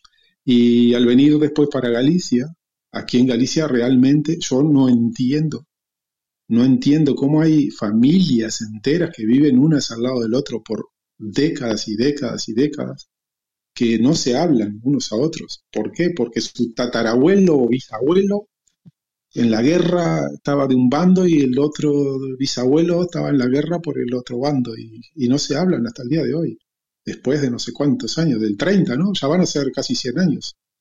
100 años, como por ahí. Y siguen con eso las familias y la gente. Es un- una herida que nunca se curó, ¿viste? Y eso es lo que no entiendo. ¿Por qué se siguen haciendo esa referencia a cosas de, de la guerra del franquismo? Y bueno, ni que hablar de esto con más cercano, imagínate, esa referencia que bien decía que tenía una carga ideológica brutal. Yo creo que sí, que es una carga biológica, bru- eh, una carga política, perdón, brutal, eh, es por eso, para hacer una referencia y, y moverla, moverla a la gente que, que está en contra de eso, para que... Yo me pregunto ahora, eh, por ejemplo, Vox, ¿qué piensa de, de- de- de- del tema este de Tejero? ¿Qué es lo que dice? Porque yo no lo conozco, la verdad. Pero ¿qué diría Vox con respecto a eso? Mira, ¿Estaría Manolo, bien? por- por- ¿Estaría mal? por No sé, pregunto, pregunto, eh, que- porque no lo sé. Si, si es por no salirnos un poco del tema, para seguir avanzando, eh, para que Rafa nos comente sobre este tema y, y hacerte solo una reflexión. Si hay alguien que se está encargando de que almorcemos todos los días con el bando nacional y con el bando republicano es el Partido Socialista. No hay otro, no hay otro, junto con el, con el Partido Morado de Podemos, que se encargan de que todos los días almorcemos y cenemos con Francisco Franco Bamonde. Es verdad. No hay más. Es que ese es el, es el miedo. Es el miedo. El miedo el que mueve. Infundir, es el que quieren infundir a la gente. Cuidado que vienen los malos. Ese es el problema. Exacto. Si, si te exacto. parece, Manolo, vamos a ir avanzando un poquito para que... Sí, sí, sí, perdón, perdón que ya se ha monopolizado. perdón, pero tenía que contarles el contexto de por qué pienso lo que pienso. Señor, lógicamente, claro que sí. Gracias, Manolo. Rafa, adelante. Eh, ¿Qué os voy a decir que no sepáis? Y con referencia a lo que estaba comentando Manolo, a ver, eh, hay una polarización política y hay una parte de esa polarización que tiene en sus tareas pendientes eh, la revancha de la guerra civil. Y, y así lo viven diariamente. Y, en la línea de lo que estaba diciendo Joana hace un minuto, eh, es que el presidente Sánchez ha dicho que le gustaría ser recordado o que estaría orgulloso de ser recordado por haber eh, trasladado los restos de Francisco Franco. Mm, Bueno, pues Un condicional no en presente, dijo. Voy a pasar a la historia por... Exactamente. Ah, sí, lo en pre- pues mejor todavía. Es decir, este tío no tiene otro logro en su haber que haber exhumado y trasladado los, los restos de Francisco. Es decir, mira, me importa un carajo, le falta decir, me importa un carajo la economía, me importa un carajo las familias que están conviviendo en España, me importa un carajo la convivencia pacífica en, en la sociedad. Voy a seguir haciendo mi política marxista, porque si os fijáis, este discurso que ha puesto del portavoz del PSOE en el Congreso en el, en el pleno de ayer es ni más ni menos que la teoría de clases marxistas de hace un, un siglo y pico. No es más, es separar a la sociedad. Es que Tejero era de izquierda, pero bueno, Tejero, Tejero de qué era? Tejero era mm, de, un cuerpo armado de la Guardia Civil que estaba en un régimen mil- militar y de hace eh, otro siglo. Es decir, a, colación de qué viene ese, esa ese, esa eh, apostrofilla que tiene que soltar, pues a- viene a colación de mantener una tensión, de mantener permanentemente esa, esa separación entre clases que antes era entre la- el proletariado y, los capitalistas o, los, empresarios en, la revolución industrial y ahora es entre el pensamiento de izquierda y el pensamiento de derecha, o el ya no de derecha y de izquierda sino, sino entre las personas de pensamiento un poco más liberal y las personas de pensamiento un poco más intervencionista, que es lo que pretenden mantener porque es lo que les da a la izquierda gobernante actual, lo que les mantiene en el poder y lo que les da de comer. No, no- no nos equivoquemos. La izquierda se mantiene en el poder a base de eh, comprar voluntades.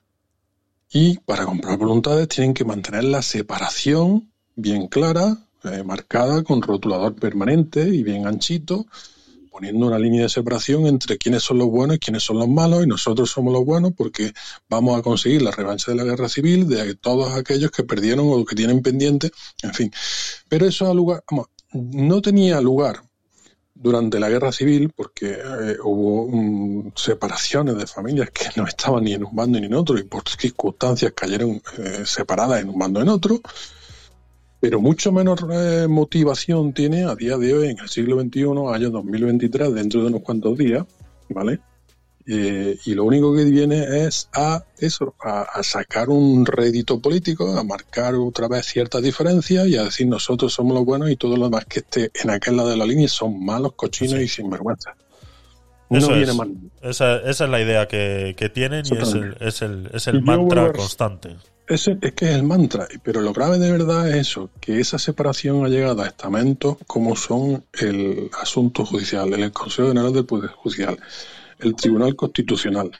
Ya lleva mucho tiempo en que dicen, y es verdad, que el Tribunal Constitucional tiene más carácter político, pero es que no se le debe aplicar mm, criterios políticos a los jueces ni al Poder Judicial.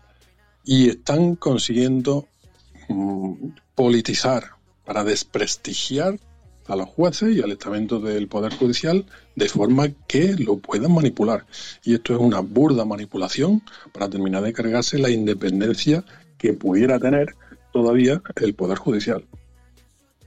Pero además el golpe de Estado no, es, un- no fue a un gobierno de derechas, yo pregunto. Hasta donde yo sé, que no sé mucho, Gobernaba la UCD, sí, señora. por eso, señora. entonces, ¿qué me están contando esta gente? ¿Qué, qué pretendías? ¿Coherencia? Ajá, pues empecemos por ahí. ¿Qué pretendía? Correcto. Es que, eh, querida, de verdad.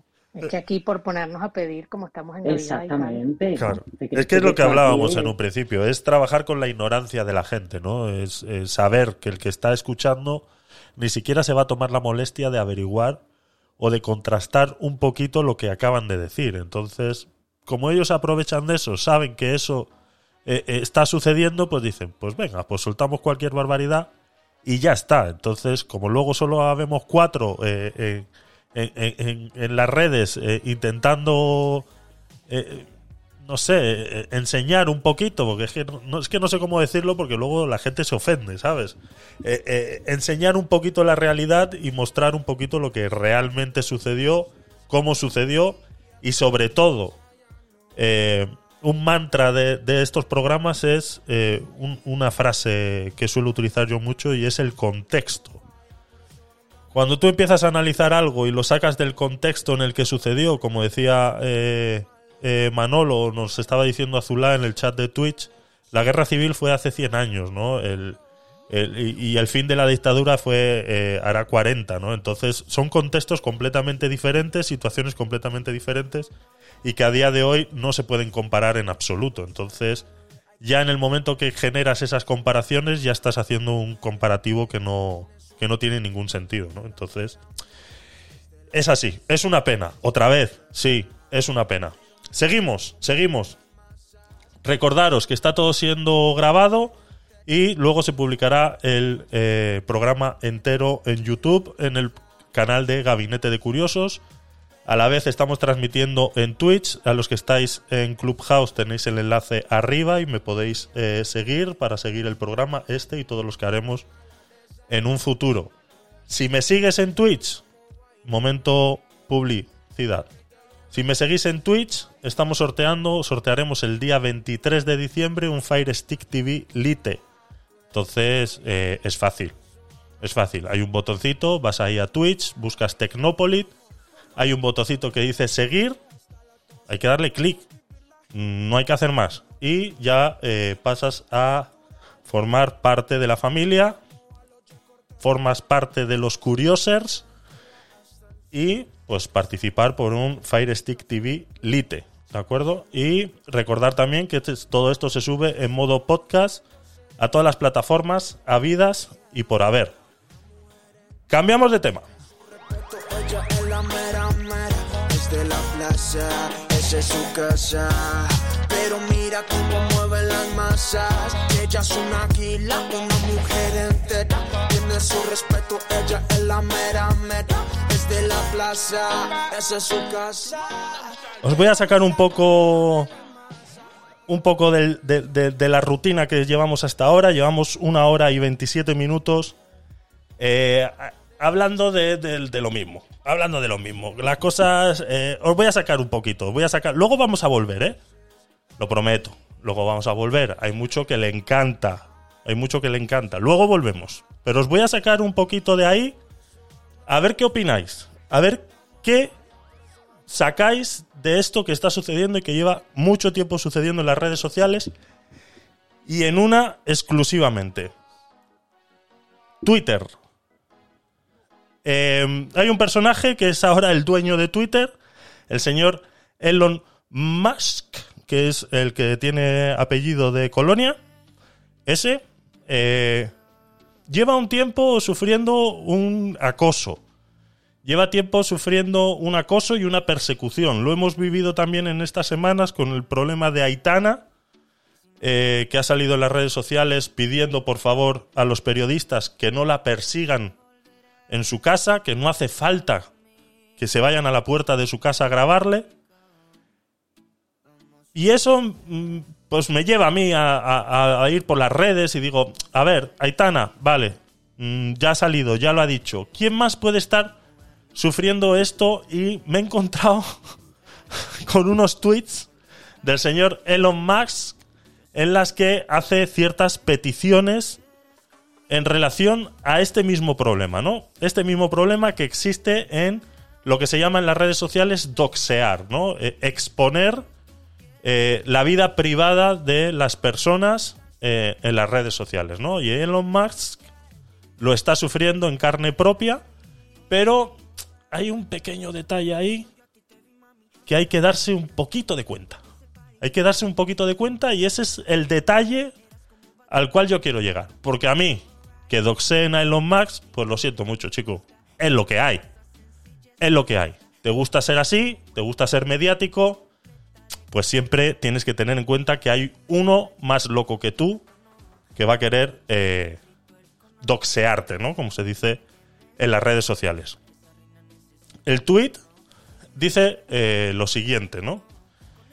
Eh, cuando eh, lo hablábamos la semana pasada en relación a Twitter y, la libertad de Twitter que tanto hablaba Elon Musk de antes de comprar Twitter de liberar el pajarito y resulta pues que ahora el pajarito está pues eh, resulta que tiene eh, chaqueta de cuero y está siendo eh, eh, sodomasoquista constante, ¿no? O sea, de libertad ninguna, ¿no? Porque ahora es él mismo el que ejecuta incluso eh, bloquear eh, cuentas, ¿no? Y, se jacta en la red social de ser él el que aprieta el botón, ¿no? Es decir, eh, soy yo el que aprieta el botón, cuidadito, cuidadito. Entonces, lastimosamente, pues ha pasado de ser una red social, la cloaca de Internet, ahora es la cloaca de Internet con rey.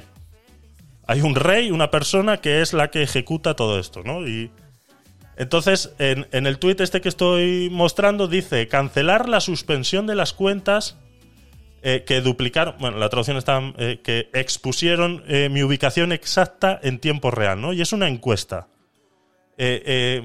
Ha suspendido estas cuentas que expusieron su ubicación real en ese momento, las ha suspendido, ¿no? Y entonces nos pregunta a la comunidad de Twitter qué hacer con estas cuentas, ¿no? Si le cancelamos esa suspensión ahora o en siete días, ¿no? Esta votación eh, le quedan seis horas restantes y eh, lleva un 58,7% ha votado que ahora y un 41,3% ha votado que en siete días. Ahora bien, claro, es un dictador. Eh, ¿Qué podemos pensar de que puede hacer un dictador cuando hace esta clase de preguntas? Pues que si la respuesta que sale en estas encuestas no es la deseada, pues eh, es tan fácil como volverla a repetir. Y es lo que está haciendo Elon Musk y lleva varios días haciéndolo e incluso hasta varias veces el mismo día hace la misma encuesta, ¿no? Eh, con otras palabras y con otras opciones, ¿no? Y siempre termina ganando el ahora, el hoy, el momento instantáneo. Está claro que a él no le gusta esta respuesta. Está claro que esta respuesta no le gusta. Yo me imagino que en la próxima encuesta que haga relacionada a esto, eh, Elon, es tan fácil como quitar la respuesta. O sea, pon, eh, yo qué sé, siete días o nunca. Mm, No pongas el ahora, porque está claro que no te gusta. ¿Qué os parece? ¿Qué os parece esta dictadura eh, que está sucediendo en Twitter ahora mismo con este señor? ¿Qué os parece, muchachos? A ver. Este sano que dirige la encuesta, ¿no? ¿Qué? Perdona, eh, no te. ¿O no? No, digo, si, si- si será Tesano el que dirige la encuesta, entonces. Pues lo tendrá que contratar. Si fuera, si fuera no sería que vuelva a salir Pedro Sánchez. Pero no, ahora, ahora hablando Ajá, saldría. Está- habíamos cambiado de tema, Joana, por favor. No, no, es que volvemos, es el círculo, el círculo que se cierra. Mira, Javier, a mí me sorprendió mucho, mucho, porque yo no sé, es que la ingenuidad es una cosa muy seria, ¿no? Eh, y yo peco. Yo pensaba que Elon Musk iba a hacer lo que él dijo que iba a hacer, pero claro, Elon Musk es un narcisista. Eso es. Entonces, ¿qué estábamos esperando? Volvemos otra vez a la misma pregunta. Laura, ¿a dónde vas? Eso es. No sé qué estábamos esperando de la Musk, o sea, está haciendo lo que debía hacer o lo que se suponía que tenía que hacer como narcisista que es. Eh, debe ser chulo, ¿eh? Decir en Twitter, aquí mando yo. Exactamente, exactamente, exactamente. Ahora, es con el tema del acoso, ahora con el tema del acoso, Sí. mira, yo aquí me piso los dedos, te diga lo que te diga, me voy a pisar los dedos, porque eh, yo creo que a nadie se le debería acosar. Por supuesto. Eh, creo que no, no tiene ningún sentido eh, desde ningún punto de vista eh, que, que, que una persona se le acose ni que se vaya a su casa a ninguna hora del día, pero yo consumo ese tipo de contenido. Entonces, por eso es que me piso los dedos, ¿me entiendes? Porque no me parece justo, no me parece correcto, no me parece bien, pero si está puesto yo lo veo. Entonces yo colaboro con que eso ocurra y, y, y, y, y sería fantástico que yo pudiera comulgar lo que pienso con lo que hago. La incoherencia, soy incoherente en muchas cosas, es así. Es la vida misma, la, mis- la vida misma. A ver, eh. Jesús, adelante. Hola, buenas noches a todos. Eh, a ver, yo en este tema sí que, que- quisiera decir, en el otro no, no es que no quisiera, pero hay tantos puntos en el otro que lo habéis abordado muy bien todo. Eh, yo lo que quisiera era, en este punto, eh, ¿qué empresario en España, bueno, en España o en cualquier sitio, porque yo, por ejemplo, mi jefe, eh, no lo puedo decir aquí abiertamente, es un hijo de la grandísima. Bueno, coño, no, no. Todo guay. es un hijo de la grandísima y, y- gracias, gracias. Eh, y, y sí que hace casi la misma estrategia que, está, que, que ha hecho este señor, Elon, Elon Musk, ¿no? Entonces, el- como ponerte el mío, pero ponerte casi todos los empresarios que tienen empresas eh, con un número tan grande de empleados. Ese hombre no es, no es capaz de controlar a todos los empleados, no sabe, gracias a Dios, mm, compró, bueno, gracias a Dios, gracias al dinero que tiene, compró la, eh, compró la, la, eh, la empresa esta y, y, claro, a través de los tweets, a través de todo, controla o puede controlar lo que pueden decidir él o no pueden decidir. Exacto. Pero mm, a los que ha echado, me imagino que habrá sido porque a través de redes sociales o a través de cualquier otro otra fuente, pues lo habrán puesto a París. Aunque sea un narcisista, aunque sea un negrero, aunque sea un lo que sea, pero él lleva un criterio de empresa. Él no quiere gente mala en su empresa. Yo no estoy diciendo que los que haya echado sean malos, pero lleva un criterio en esa empresa y él quiere cambiar toda la política que tenía Twitter hasta, antes de comprarla. ¿Que tiene que cortar 200 cabezas? Bueno, pues corta 200 cabezas en España, otras 200 en la India, otras 200 en Rusia y otras 200 en Estados Unidos. Pero, lógicamente, él lo que quiere es gente de confianza o que... No, yo no, no, no lo estoy defendiendo, ¿eh? Lo que estoy diciendo es que el- el- los, los jefes ahora mismo que hay con el número tan grande de empleados o, se, o tienen mano dura en ese aspecto o los empleados se lo comen. Eh, sí, claro. eh, el, el tema es que eh, aquí estamos hablando de cuentas eh, suspendidas. Cómo él lleve su empresa o termine despidiendo o deje de despedir. Pero Javier, las cuentas Sí. suspendía también las suspendía el, el chaval, el, el dueño anterior Sí. ha suspendido muchas cuentas, porque por ejemplo la de Donald Trump la suspendieron con, con, con, el, con, el, con el otro. Es decir, que por cualquier cosa que tú, en España, por ejemplo, ¿cuántas cuentas se, se suspenden porque dices que Pedro Sánchez es un, hijo, es un hijo de la grandísima, es un fascista, es un no sé qué, es un no sé cuánto? ¿Cuántas? O, o la otra, o, o la de la Irene Montero, o, o cualquiera.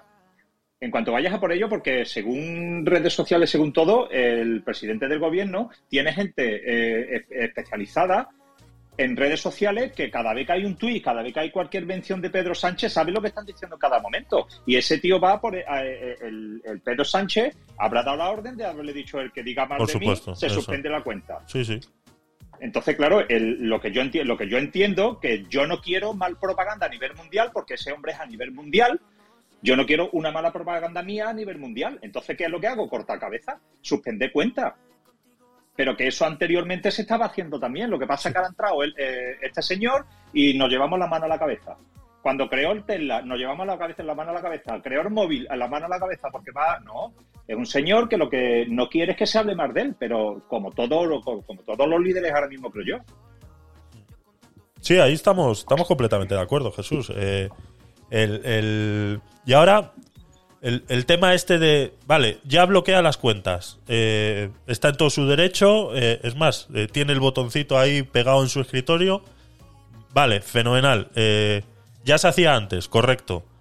Ahora, ¿por qué salir en las redes sociales a decir qué hacemos con estas cuentas? ¿Las desbloqueamos ahora, mañana, en siete días o nunca?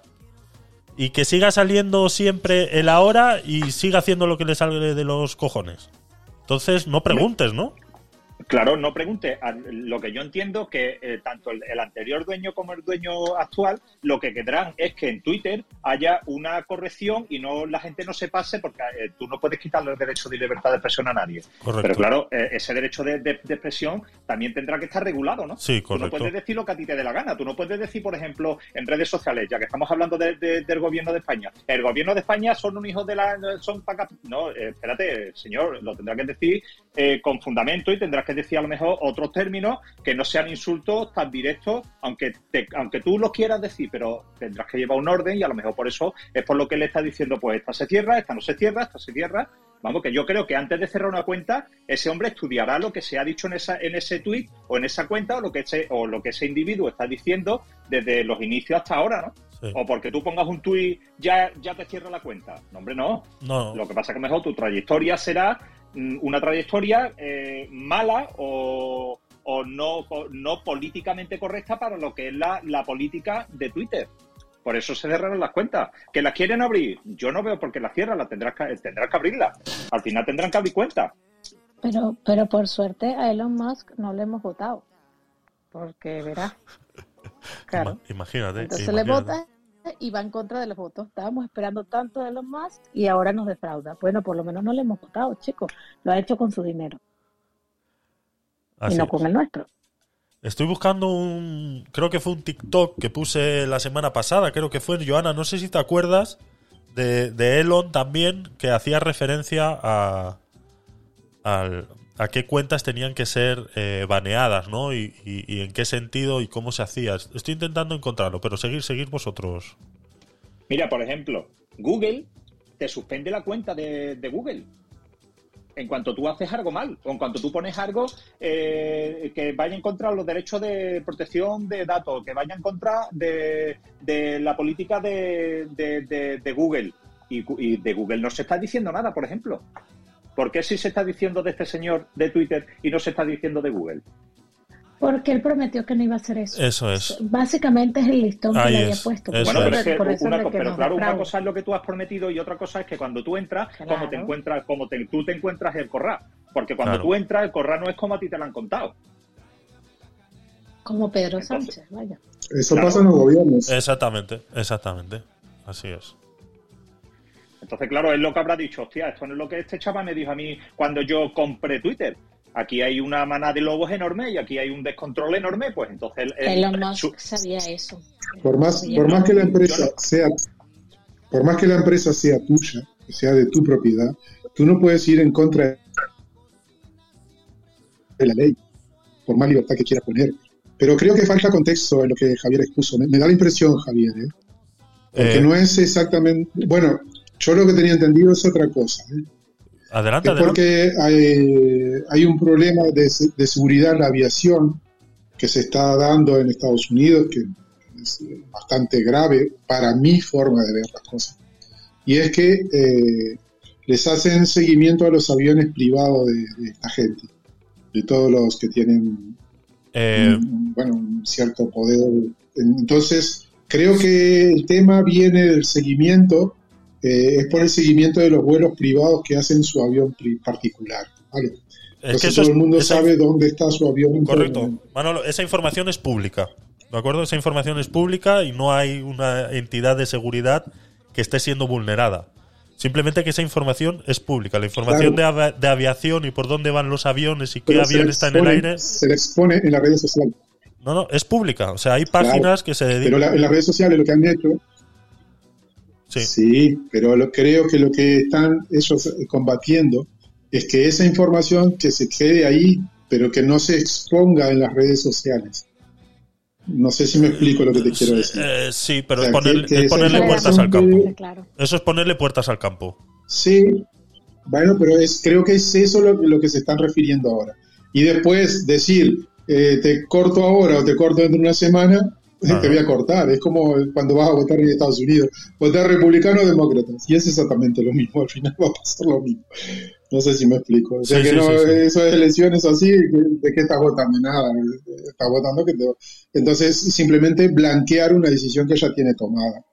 Y desde mi punto de vista, Elon Musk eh, tiene que... eh, él no está solo. ¿Ustedes creen que la, la mayoría de las decisiones que él toma son por él solo? Eh, si ustedes conocen lo que es la mafia de PayPal, eh, podrán saber quiénes son los verdaderos eh, personajes que están detrás del, perdón, eh, las verdaderas personas que están detrás del personaje de Elon Musk. Elon Musk no está solo, Elon Musk no compró solo, él, eh, esa compañía. Él no tiene, no tenía el dinero suficiente para poder comprar Twitter.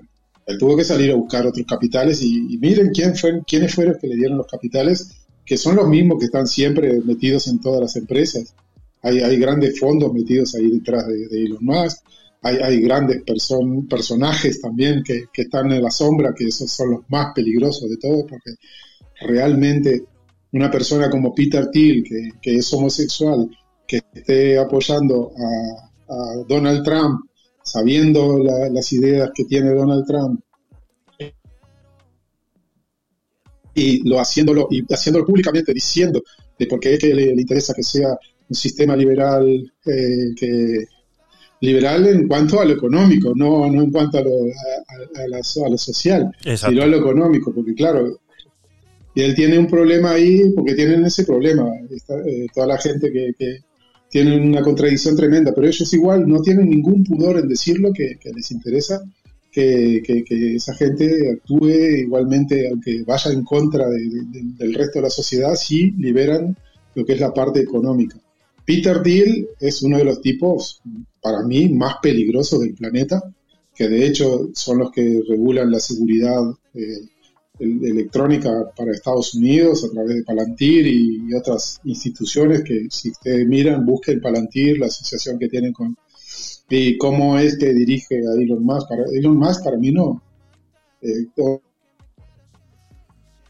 el mundo lo tiene como un gran genio, como, pero psicológicamente el tipo está destruido y lo dirigen desde fuera. Eso, eso es mi forma de pensar. a, lo mejor totalmente equivocado, pero creo que, que no, él no actúa solo. Cuando actúa haciendo determinadas cosas, eh, y a veces cuando se le va la mano, incluso lo frenan y lo tiran para atrás. Eh, cuidado. O sea que a veces lo, lo recargamos todo en, la persona en la que sale pública, pero miremos lo que hay detrás, miremos cómo viene la historia formándose desde PayPal hacia adelante.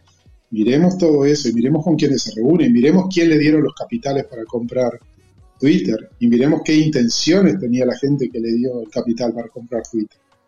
O sea que, y, y- y- y obviamente el cabeza de turco va a ser él, porque aparte le encanta, le- eh, podemos decir que no le gusta una cámara, porque le encanta una cámara y hacerse ver y hacerse notar. Pues, entonces, Lo mismo, se hace, lo mismo se hace un documental de 24 horas con el presidente ya mismo. Manolo. De, do- de dos Ajá. temporadas. Dos temporadas. Ajá. Oye, no he escuchado a Rafa en esta chance. Rafa, ¿tienes algo que decirnos? ¿Continuamos con el siguiente tema? Están los quicos, por cierto. A ver, yo creo que, a ver, yo creo estamos desviando el tiro. Buenas tardes a todo esto, don Jesús. Eh, Elon Musk es un empresario que hace, está haciendo labores de marketing y de forma que la inversión que ha hecho le salga bien. Twitter mm, no es imparcial y de hecho no lo ha sido nunca y no ha sido nunca ni lo será tampoco un medio de comunicación. Entonces no se le debe presuponer la imparcialidad. Cierto es que lleva mucho tiempo ya acostumbrado a ver que hay mucho negocio, aparte de los negocios que hacen las propias redes sociales con anunciantes y demás, hay mucha gente que basan muchos negocios en las redes sociales. Hay mucha gente que su negocio depende de las redes sociales y que su forma de darse a conocer son las redes sociales. Y es una putada para esos negocios, pues que le chafen una red social, claro, pero eso no quiere decir que estén atentando contra los derechos de esas personas. Eh, yo no le veo más intríngulis a eso. Le veo más intríngulis a la. Y es más interesante la batalla que parece ser que hay entre Twitter y Apple. Eh, y, lo- y traigo a colación también el tema, ¿os acordáis? De Facebook con la manipulación, entre comillas, de las elecciones de los Estados Unidos o de donde fueran y aquellos aquel, aquella pérdida masiva de datos o compra masiva de datos con Cambridge Analytica, ¿no? El tema de Apple es que parece ser que está intentando eh, tener ventaja de su preponderancia en el acceso a Internet. Y no sé si había sido Twitter a Apple o Apple a Twitter que se habían amenazado mutuamente. Eh, y Twitter creo que había dicho que iba a evitar que funcionase en los iPhones, no sé qué una historia. El cuento resultado es que cuando empresas tecnológicas tan grandes, que vuelvo a decir, no son ni imparciales ni son medios de comunicación, cuando empresas tecnológicas tan grandes tienen tantísimo poder de, de, de manipulación, no estoy diciendo que manipulen, pero tienen la capacidad de poder hacerlo, pues se vuelven en, en empresas que por lo menos habría que echar, no digo que haya que limitarlas, ni que intervenirlas, pero había que echarles un ojo y ponerlas un poco en cuarentena, ¿no? Y un, y un Eh, inciso, Rafa, puedo, sí. puedo Sí, sí. Eh, apoyando lo que tú dices. No, no solamente mires el poder ese, sino el poder de la información que manejan. Todo aquel que tenga Twitter, eh, mm, de una forma o de otra, deja caer a quién va a votar. Deja caer qué es lo que va a comprar. Deja caer eh, qué afinidades tiene. Deja caer un montón de información que, que- que es mucho poder también, más allá del poder de influencia que tiene. ¿no? Pero Sí, deja Exactamente, pero es que eh, eh, Twitter y los medios de lo- las redes sociales son eh, sumideros de información y son también eh, bueno agentes de tendencias de información porque pueden hacer que no sé una una mala noticia de bueno hablando de política otra vez una mala noticia de un partido político eh, se convierta en una cámara de eco más grande que otra mala noticia de otro partido político. Eso lo pueden hacer perfectamente las redes sociales y de hecho lo han hecho. Lo hacen, ¿vale? lo hacen, correcto. Lo hacen. Entonces, ¿qué ocurre? Eso, eso está mal, eso está bien. Pues mira, mm, mm, debería. Yo estoy en ese sentido con la, con la definición que hizo Donald Trump precisamente de Twitter y de Facebook. Es decir, no debemos tener medios, las redes sociales por medio de información.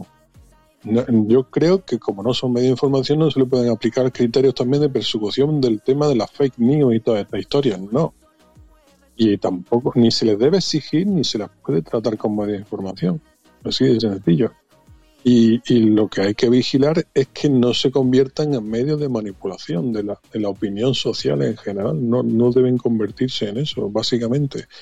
A partir de ahí, pues es lícito que empresas como Twitter pues intenten ganar dinero y que lleven a cabo operaciones de marketing y que tengan convenios con empresas, con publicistas, con, con pequeños freelance y todas estas cosas. Y es que es lo más lógico del mundo. Bueno, eh, Twitter eh, no es eh, específicamente de las mejores para hacer dinero y Twitter eh, está en quiebra, ha estado en quiebra desde el día uno, ¿no? El problema que hay aquí es...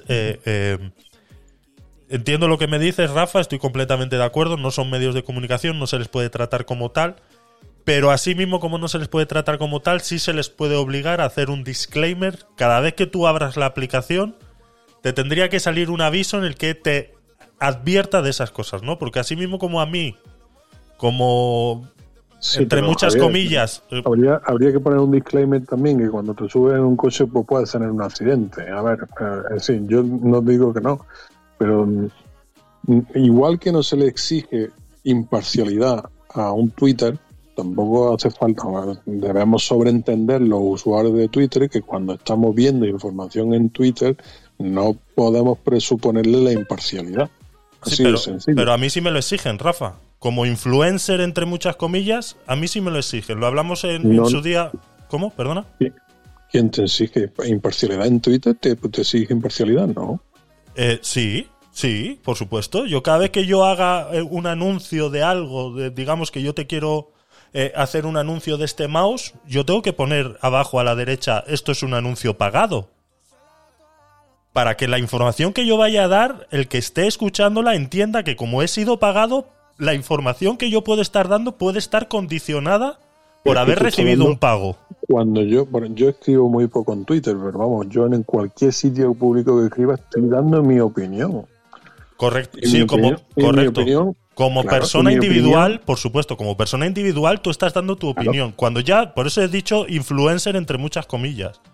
¿De acuerdo? Sí, sí, pero bueno, al fin y al cabo, lo que escribe un influencer y lo que publica un influencer es también una opinión, evidentemente con intereses y punto. La diferencia entre influencer y, y una persona que escribe, pues que a lo mejor esa opinión del influencer tiene ciertos intereses detrás, pagados o no pagados. Claro. Pero como Eh, medio. de otra forma. Pero como medio de distribución de tu opinión, tienen que ser responsables. En un periódico, si tú escribes la columna de un periódico, Rafa, y tú eres el que escribe la columna de un periódico, y hay que hacer una reclamación, ¿a quién se le hace primero? ¿Al periódico o al columnista? El periódico es el primero que tiene que hacer un disclaimer diciendo las opiniones eh, vertidas por cualquier columnista de nuestro periódico solamente son responsables de nuestros columnistas. Pues ese mismo disclaimer que tiene que hacer un periódico, ese mismo disclaimer que tengo que hacer yo cuando hago un anuncio en, en redes sociales por ser influencer, entre muchas comillas, lo tendría que hacer el medio, Sí, no, le voy a decir medio de comunicación, sino sí, el sí, medio que que yo estoy entiendo. utilizando para que eso se dé. Lo que me, entiendo lo que me estás queriendo decir, pero hay una diferencia entre un periódico, porque un periódico efectivamente tiene opiniones de columnistas y luego tiene otro mucho contenido que es contenido propio. Entonces ahí sí, sí cabe lugar a hacer esa distinción, ¿vale? Pero en, en Twitter, Twitter no tiene contenido propio. Es decir, en Twitter, en Twitter no hay columnistas y luego hay Lo- noticias, todo, todo lo que es- información de redacción. todo, todo lo que escriba Elon Musk es contenido propio ya. bueno, Él eh, tendría sí. que ser el primero que tendría que ponerse el freno y no lo hizo en las, en las últimas elecciones, un día antes de las Mm. elecciones, de poner tweets diciendo habría Eso- que eso votar sería- a fulanito. Eso sería muy cogido con pinza, porque No lo hizo. Lo que diga Elon Musk en Twitter no Ajá. se puede elevar a categoría, creo yo tampoco. eh. Ah, que no es No. el dueño, no es el dueño de Twitter. Sí, sí, sí, es el dueño, pero Ah. igual que Elon Musk puede decir lo que quiera, lo puede también escribir en Twitter.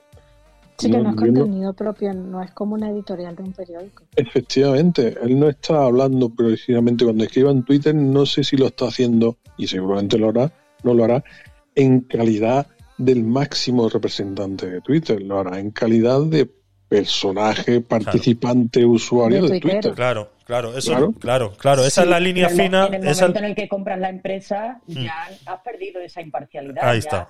eh, ya, ya estás tomando partido. ¿Por qué? Claro. Pues porque al final tú eres una persona de influencia, eres el propietario de la red social en la que se está expresando y al final eso tiene una carga de influencia mucho más fuerte que si lo hago yo que soy una fulanita de palos. Eso es. Eso Esa es la claro. línea, esa es la línea fina que le gusta hacer mucho a mi amigo de Facuo. ¿Sabes? En Facuo el, el- el- Gran persona. gran persona, exactamente. Mi amigo de, de, de Facu le encanta hacer eso en Twitter, ¿no? Que tener esa línea tan fina en la que soy yo el que está diciendo y no es Facu el que está diciendo, ¿no? Es, es una línea muy fina, ¿no? Y resulta que es que esa línea es tan fina que lo siento mucho, pero eso termina rompiéndose. Y cuando eres representante de una empresa y haces esas ciertas opiniones, eh, lastimosamente tu empresa es la perjudicada. Y en ese sentido, Elon Musk haciendo esas declaraciones dos días antes de las elecciones, pues lastimosamente es lo que representa, es eso, él es el, dueño de Twitter y representa la, ideología de Twitter. Y, lo demuestra cada vez que manda un Twitter. Entonces, que, que no debería ser así, que deberíamos separarlos y deberíamos entender que eso está separado, lo entiendo, somos personas eh, conscientes de la situación y entendemos. Pero las personas de a pie, Rafa, ¿qué hacemos con las personas de a pie? Las personas que, como hacían las declaraciones que mostré, que no las he encontrado ahora mismo, que, que, que mostré de Elon Musk Ah, la de- última de- vez. ¿De quién? De Elon Musk. Sí. Correcto. Eh, ¿Pero hizo- a qué se refieren exactamente? Yo es que me perdí. Yo no sé qué se refieren exactamente esas declaraciones en cuanto a encuestas Claro. de, de derribar cuentas o no derribar cuentas, ¿no? Eso es, eso es. Y luego hizo unas declaraciones. No, Sí. No, pero no es no derribar, no es no, no es no derribar, es de derribarlas ahora o derribarlas la semana que viene. No, desbloquearlas, ¿no? Es una Des- eh, las cuentas están Pero derribadas ya, pero es eso, des- eso, eso es parte del show de este, este hombre. Claro. Sí, sí, sí, correcto, correcto. Claro, claro, Correcto. claro, no es otra cosa que eso. Es como dice Azulá en, en- Azulá en Twitch nos dice, dice, yo creo que el único talento que tiene Elon Musk es, es el de ser showman, ¿no? Y ahí la verdad que tiene que tiene razón, ¿no? Pero hizo hizo Elon unas declaraciones no hace mucho que no las las buscaré y las pondré en el próximo en el próximo otra vez Eh, en relación a, a ese tema, ¿no? Era una entrevista en un late night de estos eh, famosos, ¿no? Y le preguntaban y que bueno, eh, quién es realmente el que el que el que filtra la, información en Twitter dice que, no hay nadie, ¿no? Que la única información que ellos tienen establecidas para filtrar es aquella información que puede influenciar en los mercados, ¿no? Y dice, pero vale, si no hay nadie revisando esa... Le pregunta la, la, señora, ¿no? Y le dice, si no hay nadie realmente revisando cada tweet, ¿cómo se sabe cuando un tweet puede ser relevante para influenciar de tal manera en las personas? Le dice, eso es lo bonito de Twitter. Es, es, es, es una doble moral, o sea, me explico. O sea, ahí, ahí lo explica muy bien. No encuentro el, el- Lo tenía guardado en un TikTok y me da mucha rabia porque a veces yo no sé por qué desaparecen o... o- Echa un ojo, informaros, porque yo creo que la, la- la guerrilla esa que hay ahora mismo entre Twitter y iPhone y Apple Sí. es más interesante. Porque el otro día escuchaba Es una crítica. No solamente, no es, no es cuestión económica, es cuestión de poder. Eso es, sí. Cuestión de poder. Porque eh, Apple, vamos, el- el- la misma capacidad que tiene Twitter de poder influir en la opinión de la gente, la tiene Apple, ¿eh? Imaginaros, Apple, por lo visto, el 48% de los accesos a Internet en Estados Unidos se hacen desde un dispositivo de Apple. Mm, Eh, si Apple quisiera de alguna forma modificar sus criterios de búsqueda en el Safari o cualquier cosa de esta, o si quisiera bloquear el acceso, imaginaros que Apple por alguna razón, que no es la cuestión esta, quiere bloquear el acceso a Twitter desde su navegador Safari. O No, si sí. quiere que en su, en su Apple Store no, No se pueda. Eso lo no puede hacer. Twitter, eso lo puede hacer Y lo ha, mañana. y lo ha ahí- hecho varias veces. Y lo ha hecho varias veces. no Lo hizo con, solamente la- y no solamente, es que además aquí viene la cuestión, que es la gran diferencia con Android. Apple es un sistema propietario, de Correcto. código cerrado. Cuando un usuario se compra un dispositivo, Apple no está comprando el sistema operativo, no tiene libertad, no, está haciendo uso de él, solamente uso de él. Entonces, Apple tiene siempre eh, la capacidad y la opción a su propio criterio de hacer con sus sistemas lo que quiera. Y el usuario, el comprador, el consumidor solamente tiene la opción de usarlo, tiene la, licencia de uso, por así decirlo. ¿no? Entonces, ¿qué ocurre? Que eh, esa, esa, esa forma de actuar a Apple le da una preponderancia y una capacidad también de influencia directa o indirecta inmensa. Es decir, eh, va a llegar el momento que tiene, mm, es decir, puede faltar a la competitividad del mercado. Igual que, por ejemplo, ha tenido tantísimo tiempo, no sé, Microsoft o Telefónica en su día. Es decir, es que todo el mundo va a querer hacerse un partner de Apple y llevarse bien con Apple. Y Apple va a poner condiciones a muchas empresas simplemente por esa preponderancia. Y ahí sí hay una cuestión de libre competitividad del mercado que, que puede fallar, ¿no? Y va, y a fallar seguramente en favor de Apple. Es en Estados Unidos, luego hay otros países creo que decían estas mismas estadísticas que en algunos países de Hispanoamérica pues la presencia de Apple era irrisoria entonces ahí sí Apple no tiene nada que hacer pero en momento dado Apple tendría muy fácil hacer ciertas mm, maniobras de información y cierta influencia de información lo tenía muy fácil en ciertos países en los que sí tiene esa opción Sí, eh, Apple lo ha hecho varias veces, lo que comentabas, eso de, de bloquear aplicaciones y tal, lo ha hecho varias veces y, y está claro que está en todo su derecho y como tú dices, cuando uno compra un dispositivo de Apple, pues no, no es dueño de, de lo que pueda suceder, ¿no? Está claro, eh, ahí estamos claros y, y elevar este tipo de empresas a, a- a querer meterlas en- dentro de una libertad, está claro que son empresas eh, privadas y que no, no tienen por qué regirse por eso, ¿no? Adelante, Me gustaría agregar algo Sí. con, con respecto a eso. Eh, creo que muy pronto Apple abre, abre la posibilidad de que cualquier, cualquier aplicación pueda correr sobre su sistema operativo. No sé si es este año que viene o el, o el siguiente, pero ya está previsto que eso vaya a suceder, ¿eh? o sea que eso ya está establecido. Que Va a cualquier, suceder. que cualquier aplicación, Apple perdona, abre- que cualquier aplicación Bueno, que no tiene por qué estar en la Apple Store, ¿sabes? No tiene por qué estar en la Apple Store.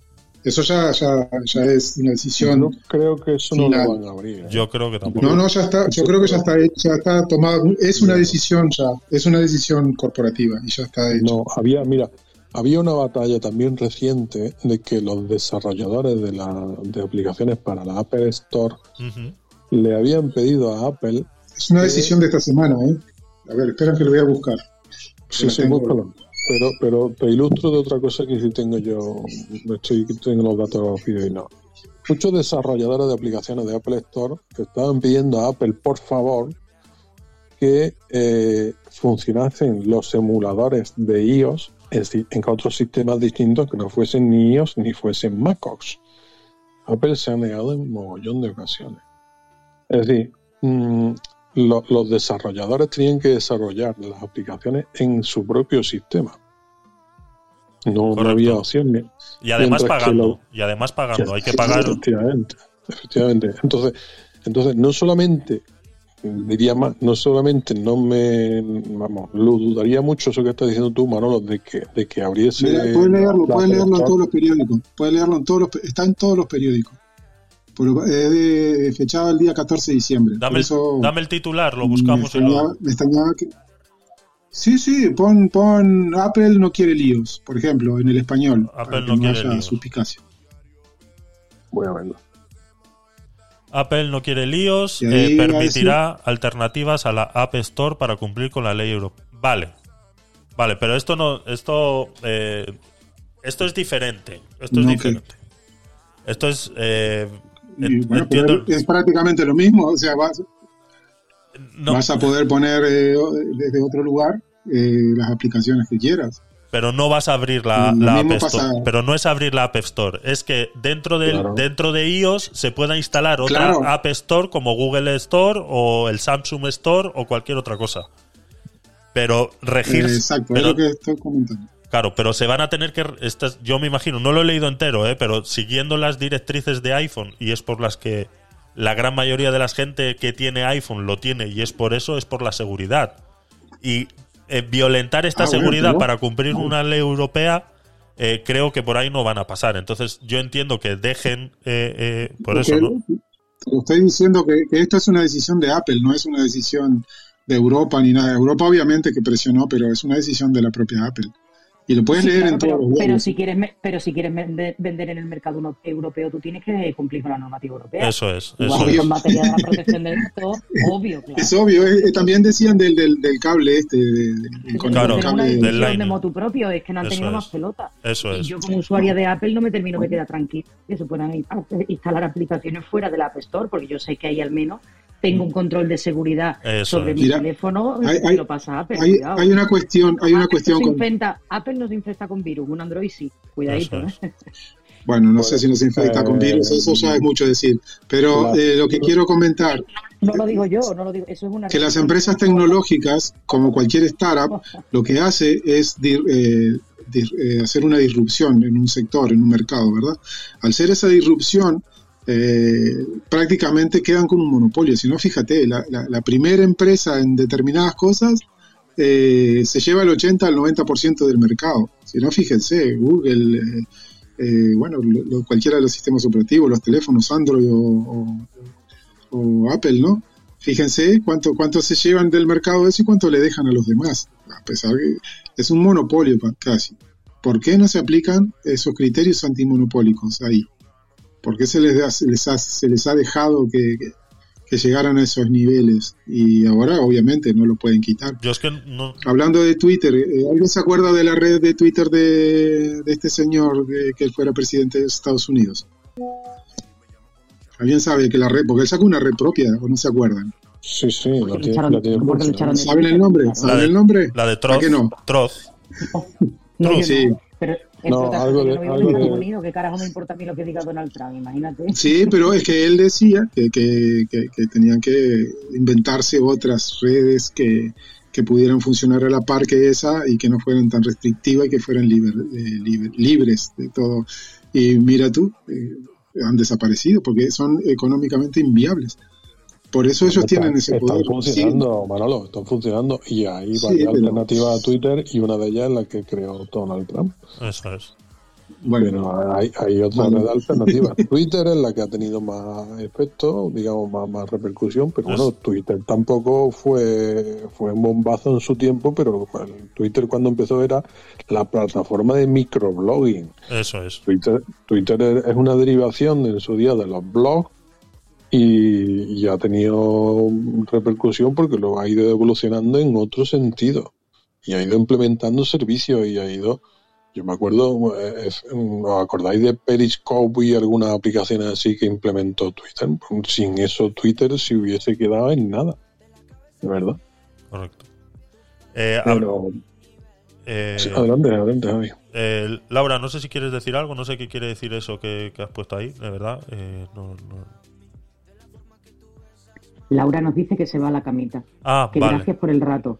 Vale, vale, Laura, gracias a ti por pasarte y espero que, que- que- que lo hayas disfrutado como hemos disfrutado nosotros de tu compañía.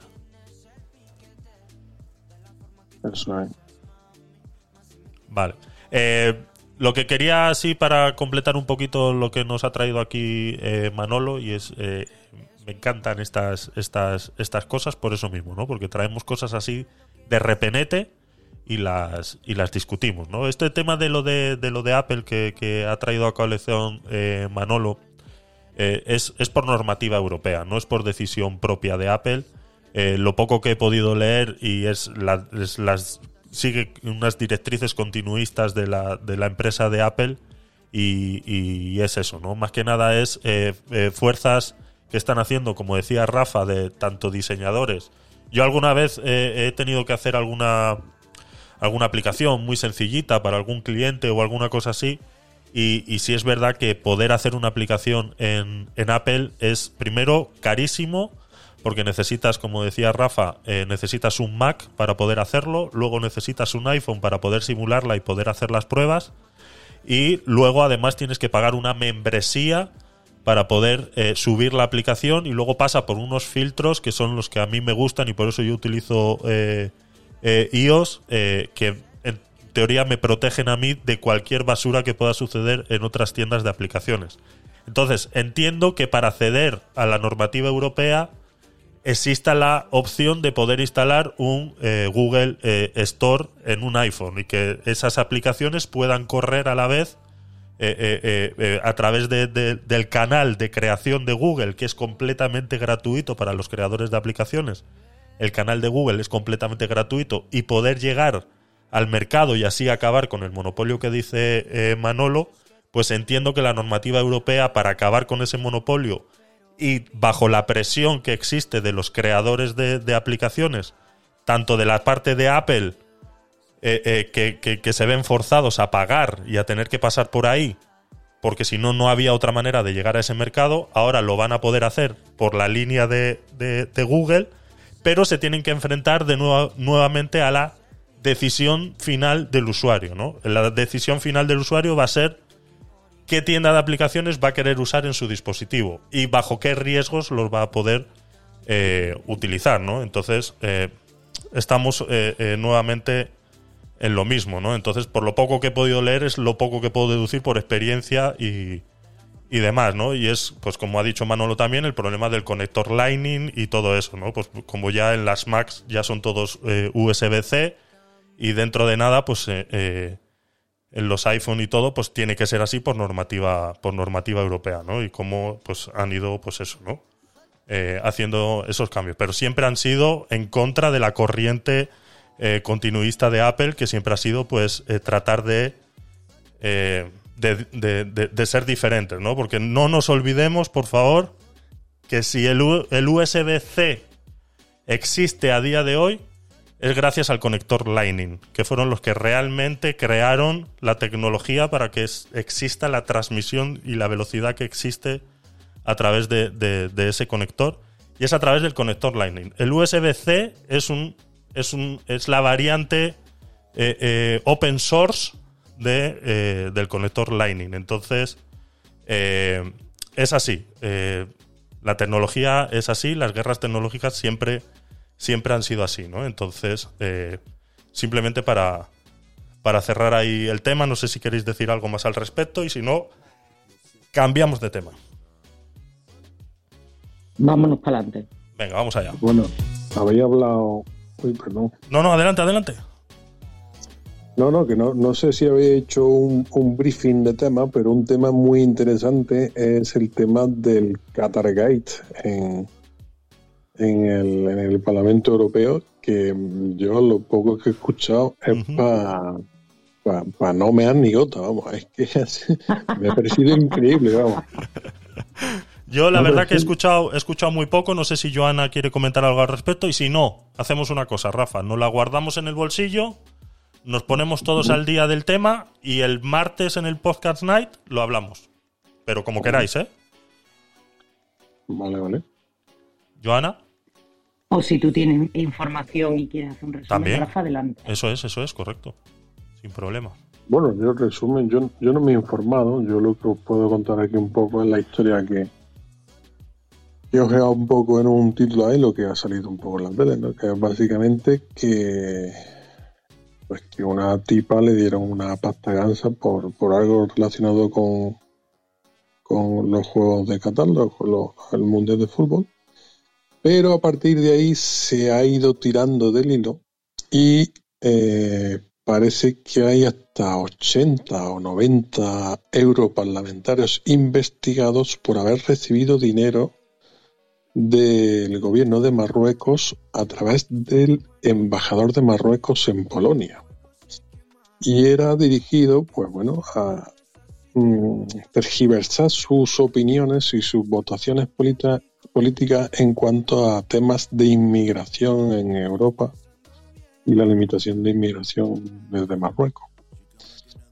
Eh, en esto estaba pringada la que era vicepresidenta del Parlamento Europeo, eh, que su pareja, su novio, lo que sea, resulta que ha confesado, eximiéndola a ella de responsabilidad y diciendo que realmente que había pillado la pasta había sido él y, y hay por ahí imágenes con maletines llenos de billetes hasta las trancas y eh, la Comisión Europea a partir de ahí dice que ha tomado medidas para evitar estas cuestiones. Ursula von der Leyen decía que estaban tomando medidas que iban, hicieron el otro día, un- lo he visto, un pleno europeo, una proposición europea, no sé qué historia, para, para evitar estas cuestiones, que no sé exactamente qué consiste, eso, eso es lo que no he indagado. Pero yo cuando escuché esto y cuando estuve leyendo un poco esto, me vino inmediatamente a la cabeza aquello que fue tan sonado también hace unos meses, que fue el tema del Pegasus, que ya nos parece tan lejano. ¿eh? ¿Os acordáis también del tema del Pegasus en que... ¿Cómo olvidar? ¿Cómo olvidar aquello? no? Pues a a mí me vino enseguida la relación y a mí me da la impresión de que está totalmente relacionado y que, y que Marruecos está lanzando la garra hacia Europa y la influencia, cuando no es directamente a través de soborno, pues ha sido con el espionaje de Pegasus. Es decir, mm, como las películas, pero, pero, pero en vivo y en real, ¿eh? Es increíble. No sé qué pensáis. Pienso que son demasiadas coincidencias. Y he terminado por ahora. Sí, sí, demasiadas coincidencias y parece que siempre son los sujetos actores del, del mismo bando, ¿no? Marruecos, Partido Socialista en España con, con, el, con el espionaje de Pegasus, esos misterios que quedan por desvelar Eh, no sabemos si pasará lo mismo que con los sobres con balas en las elecciones de Madrid, ¿no? que, que- que salió el juez Marlasca diciendo que iban a depurar responsabilidades hasta el último eh, que, que hubiera hecho algo ahí, de aquello nunca más se supo. De Pegasus no se ha vuelto a saber nada más.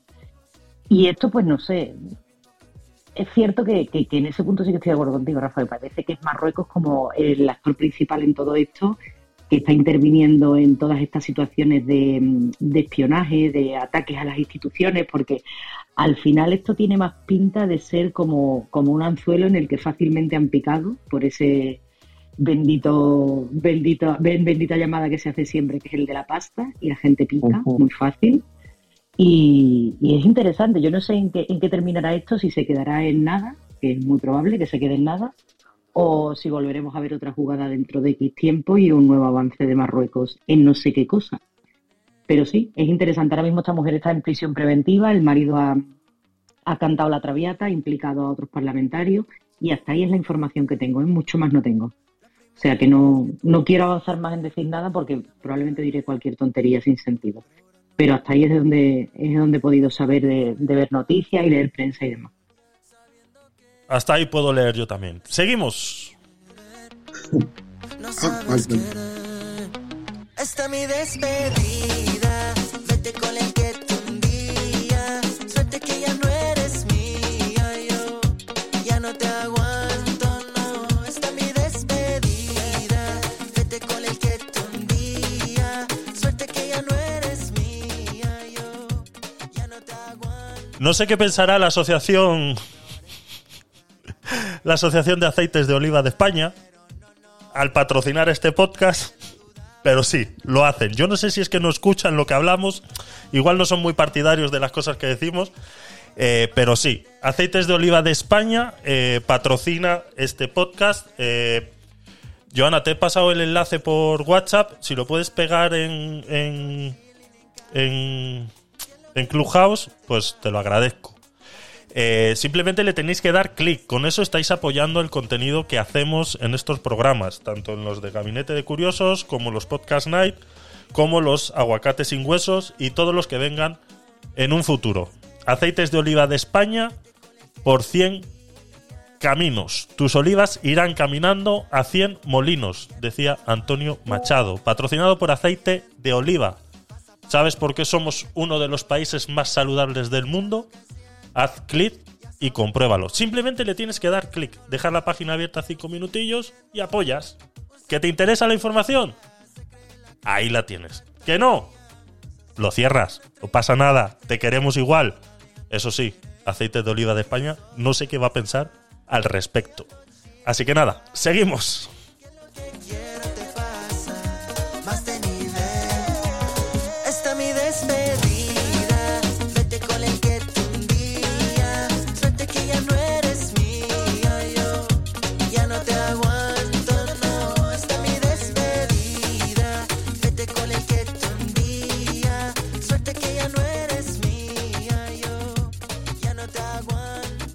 Llevamos dos horas y 22 minutos. Discutimos la última noticia de la noche. Y seguir disfrutando del fin de semana. Vamos allá. sabiendo que no sientes nada y no sabes querer, no sabes querer. Cafecito en la mañana. ¿Te has dado cuenta, Joana, que siempre se me acaban las canciones? Esto no puede ser, esto no puede ser. Me están haciendo bullying. Me están haciendo bullying. Vaya, vaya el temita que has dejado para el final, ¿eh? Vaya el temita, ¿eh? Me parece muy fuerte. Esto es para que nos vayamos calentitos a dormir. Esto es Hombre, para... yo ya estoy en ebullición, estoy en ebullición. El, el tema de Bad Bunny que está sonando detrás. No. Ah, vale, vale, vale. Es otro, es otro. Es el tema del que vamos a hablar ahora. Titular. Claves de la nueva ley del aborto. Dos puntos. Sin permiso paterno desde los 16 y acceso gratuito a la píldora del día después. El Pleno del Congreso ha dado a luz este jueves la reforma de la ley del aborto, que garantiza esta prestación en hospitales públicos y elimina la obli- obligatoriedad del consentimiento paterno para los menores de 16 y 17 años, con lo que el texto continuará su tramitación parlamentaria en el Senado. Con la aprobación del proyecto de ley impulsado por el Ministerio, nuestro querido Ministerio, aleluya, el Ministerio del Poder, el Ministerio de Igualdad, el ministerio, pues que es el que más se está mencionando últimamente y es el más famoso de todos los habidos y por haber. Y que bueno, pues que gasta un dinerito, entonces tienen que hacer cositas, tienen que hacer cositas.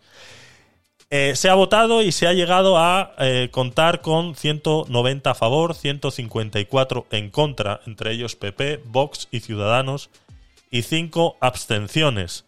Se da en palabra de la ministra de Irene Montero, dice, y cito, un paso muy importante. Esta acaba de llegar a la luna. Es un pequeño paso para el hombre, para la mujer, pero un gran paso para la humanidad. Para garantizar los derechos sexuales y reproductivos de las mujeres en España. Montero ha agradecido a la mayoría feminista de la Cámara su apoyo a la futura norma y ha recordado a figuras como las de el 11 de Basauri. Es que esta gente de verdad que les encanta hacer estas les encanta, les encanta. Hola, ex ministra de Igualdad Viviana Aido. Las leyes feministas siempre tienen muchas madres, decía Irene Montero cuando presentaba todo esto.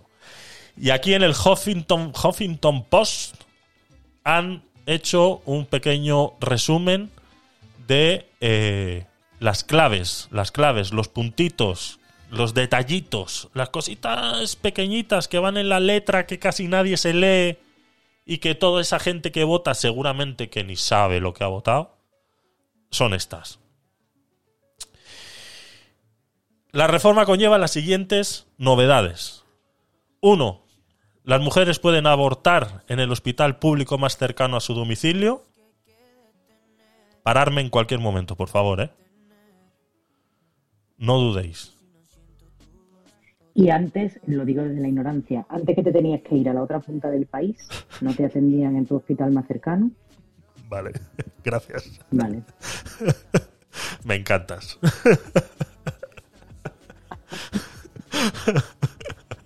Así mismo es, exactamente.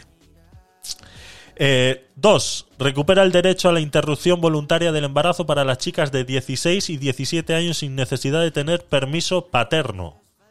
Si querés voy parando y vamos comentándolo. Sí, por favor, porque si no va a ser demasiado de golpe. Eso. Me saturo. Eh, bueno, yo, aquí en este Yo creo que esta es la más polémica de todas, ¿no? Yo creo que podría ser la más la más controversial y la que eh, el, el Ministerio de Igualdad lleva peleando durante mucho tiempo con todos esos comentarios de que los niños tienen que ser libres a decidir su sexualidad y, y- y- y todas esas cosas que ha estado diciendo. Yo creo que esta es, mm, se podría decir, de las más peliagudas, de las más peliagudas, Mm. ¿no? Eh, eh, a ver, empiezo con el parche antes que la llaga. A pesar de que mi opinión probablemente será violencia de algún tipo, acompañada de algún tipo de calificativo por parte de la ministra de Igualdad y su séquito y su secuace, eh, yo estoy a favor del aborto, ¿vale? Yo Vale. estoy a favor del aborto. Eh, con lo cual, con esto quiero decir que no es que yo tenga una opinión diferente a lo que es la tendencia que lleva muchísimos años en España de reconocimiento de la ley del aborto con un espectro amplísimo, ¿vale? La cuestión es que aquí estamos entrando ya en un terreno pantanoso que es la protección de nuestros menores. Y eso es un tema que yo creo que tiene la suficiente seriedad como para que nos planteemos ante, ante este tipo de cuestiones. Eh, 16 o 17 años. Resulta que si mi hijo con 16, o mi hija en este caso, con 16 o 17 años comete cualquier tipo de delito, como todos los delitos llevan aparejada una responsabilidad civil. Eso y es. resulta que como no es mayor de edad, resulta que quien tiene que pagarla soy yo y su padre, ¿vale? Sin embargo, en una situación de este tipo, eh, tan trascendental para una mujer como es el hecho de, de- de estar embarazada y tomar la decisión de abortar, resulta que mi hija puede ir tranquilamente, sin que su padre y yo lo sepamos, se va a poner en una mesa de operaciones como si, como si un aborto fuera ir a hacerte las uñas de porcelana, ¿vale? Una cosa así. Y, y mi hija se va a ver sola con 16 o 17 años en una mesa de, de- de- de un quirófano, en un centro ambulatorio, donde quiera que se lo vayan a hacer, en el hospital más cercano a su domicilio, y yo no me voy a enterar. De manera que ahí no se va a firmar ningún consentimiento y tú firmas un consentimiento hasta para hacerte una prueba de contraste, ¿vale? Sí. Y para muchísimas cosas que firmamos consentimiento, que no lo entiende ni una persona mayor de edad, imagínate un menor de edad. ¿no? Exactamente. Entonces, entonces mi hija va a necesitar mi firma para ir a una excursión con el instituto y sin embargo puede ir a abortar sin mi firma y sin la de su padre. Yo me pregunto que Una si pregunta. pasa algo en ese hospital, si pasa algo en uno en ese hospital, yo me pregunto si tienen previsto quién va a hacerse responsable. Porque lógicamente yo me hago responsable de mi hijo porque soy su tutor, yo me encargo de la tutela y respondo ante los actos de mi hijo, pero si a mí me arrebatan esa facultad que tenemos los progenitores sobre nuestros hijos menores de edad, ¿quién va a gestionar esa tutela temporal mientras mi hija esté en un centro hospitalario y se le esté practicando un aborto? Yo no sé si Una eso está pregunta. resuelto. Sí o no lo sé. Una, pre- una pregunta, Joana. Eh, una, una persona que está decidida a abortar o a abortar, ¿vale? ¿Tú qué prefieres? ¿Que aborte entonces sin consentimiento de los padres, obviamente, también? ¿En, en algo clandestino? ¿Que le pueda poner su, su vida en riesgo? ¿O que lo haga en un hospital? ¿Tú qué Ese es prefieres? el argumentario, ese es el argumentario. Sí, ese y ese es el argumentario que- hace-. No, no, mira, Manolo, escucha. Ese es el argumentario del Partido Socialista y ese es el argumentario de Podemos. En España. Ese es el argumentario de todo, de todo el mundo, No, Joana. Manolo, Pero estamos en España, Manolo. Manolo, Manolo. En ver, España. Manolo, es una auténtica falacia. Pero igualmente, pero igualmente en todo el planeta es así. En todo el planeta, eh, la mujer que va, que va a abortar, aborta. Manolo, déjame terminar el argumento un segundito. Que quiere abortar, va a abortar. España Sea donde sea. ¿Tú qué prefieres que sea? Manolo, pero déjame terminar, por favor, un segundito y ahora mismo te doy paso. Pero yo no puedo comparar España con el África subsahariana, Eso ¿vale? es. Y la salud reproductiva que hay en el África subsahariana. Ojalá tuvieran algo parecido allí a lo que tenemos nosotros aquí. En España hace muchísimos años que las mujeres tienen todas las garantías para poder abortar en un hospital público. Básicamente porque tenemos una ley que prácticamente hasta el día de hoy, hasta que salga la siguiente, que permite cualquier excusa para un aborto. ¿Entiendes? Cualquier excusa la permite, con lo cual a día de hoy no está vetado. No es cierto lo que ha dicho la ministra de Igualdad en Argentina, que poco menos que a las mujeres se les torturaba si tomaban la decisión de abortar, Sí, sí. que las metían en camiones. ¿Dónde ha vivido esta mujer, señor? Tú no, Te has entra- pregunto, tú no ¿dónde estás dentro de cada familia, tú no sabes la familia, no sabes los pensamientos que hay. Manolo, Manolo, pero es que un caso excepcional. Yo lo vivo con la gente constantemente y lo veo. Un caso excepcional, un caso excepcional que suceda no nos puede servir de regla general para decir que en España prácticamente aquí los abortos se hacen con, con el gancho de una percha, Manolo, que es lo que se le ha contado a los argentinos cuando ha estado nuestra ministra de Igualdad allí. Yo me imagino la impresión que se habrán llevado los argentinos, dirán, bueno, en España no sabemos si, si, si han llegado a tener todavía, eh, si han inventado la rueda y si tienen luz, luz y agua corriente. Cuando esa mujer ha ido allí a decir lo que ha dicho. Eso no es real, Manolo. Eso no es real. Y pequeños sesgos que haya de situaciones problemáticas por embarazos no deseados, no podemos hacerlo extensivo para que ahora todo el mundo libremente, con 16 y 17 años, se le arrebate esa tutela a los padres de sus hijos y se vayan sin conocimiento absoluto a una mesa de operaciones.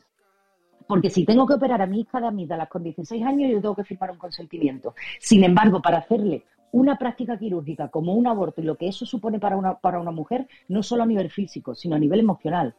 Insisto, que no, no se tiene que ver un aborto como si fuera mm, a quitarte un granito de una mano. Es algo muy serio y algo en lo que está en juego la salud de la persona.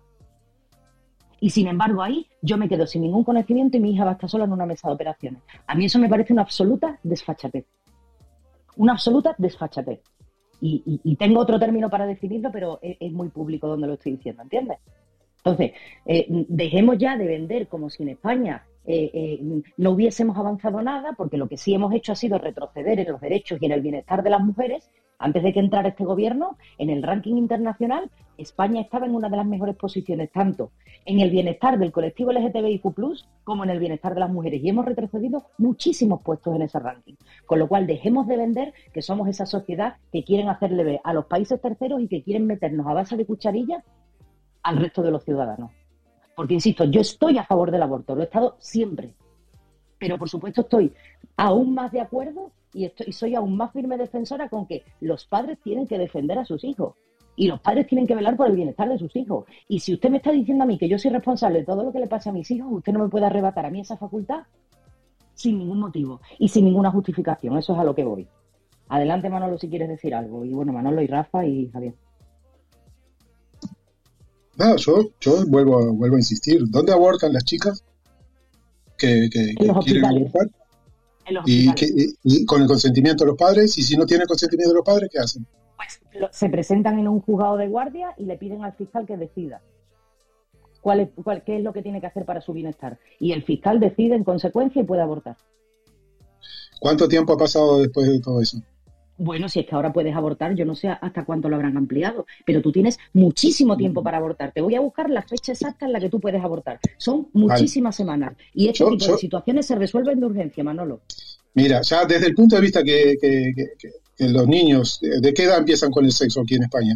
¿13, 14? ¿Cuántos años empiezan? Pues ca- cada uno a la edad que quiera, yo eso no. Sí, no obviamente, puedo pero la- el promedio, promedio, promedio general, 13, No tengo 14 la años. menor idea. No tengo la menor Más o menos, más o menos creo que, que está en ese, en ese orden. Eh, ya, sí, ya sí, entonces, eh, los padres deciden en, en esa, en eso. No. Obviamente que no. Es que existe, existe el término medio. Existe el término medio. Cla- de que Es, es lo que te estoy diciendo, Joana. Yo, a ver, yo, A partir de yo no te digo que a los que se 14 escuche años pueda de decidir menores, eso.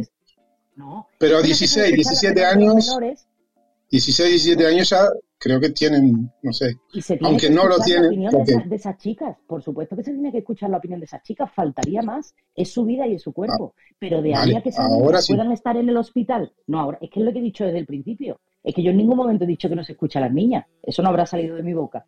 Lo que te estoy diciendo es que entre no tener en cuenta los deseos de esa menor de 16, 17 años, que es ya un proyecto muy cercano a una mujer mayor de edad, según la normativa tal y como la tenemos ahora mismo, una cosa es que efectivamente hay que escucharla y otra cosa es que sin consentimiento ni conocimiento de sus padres a esas chicas se le, se le practica una intervención quirúrgica.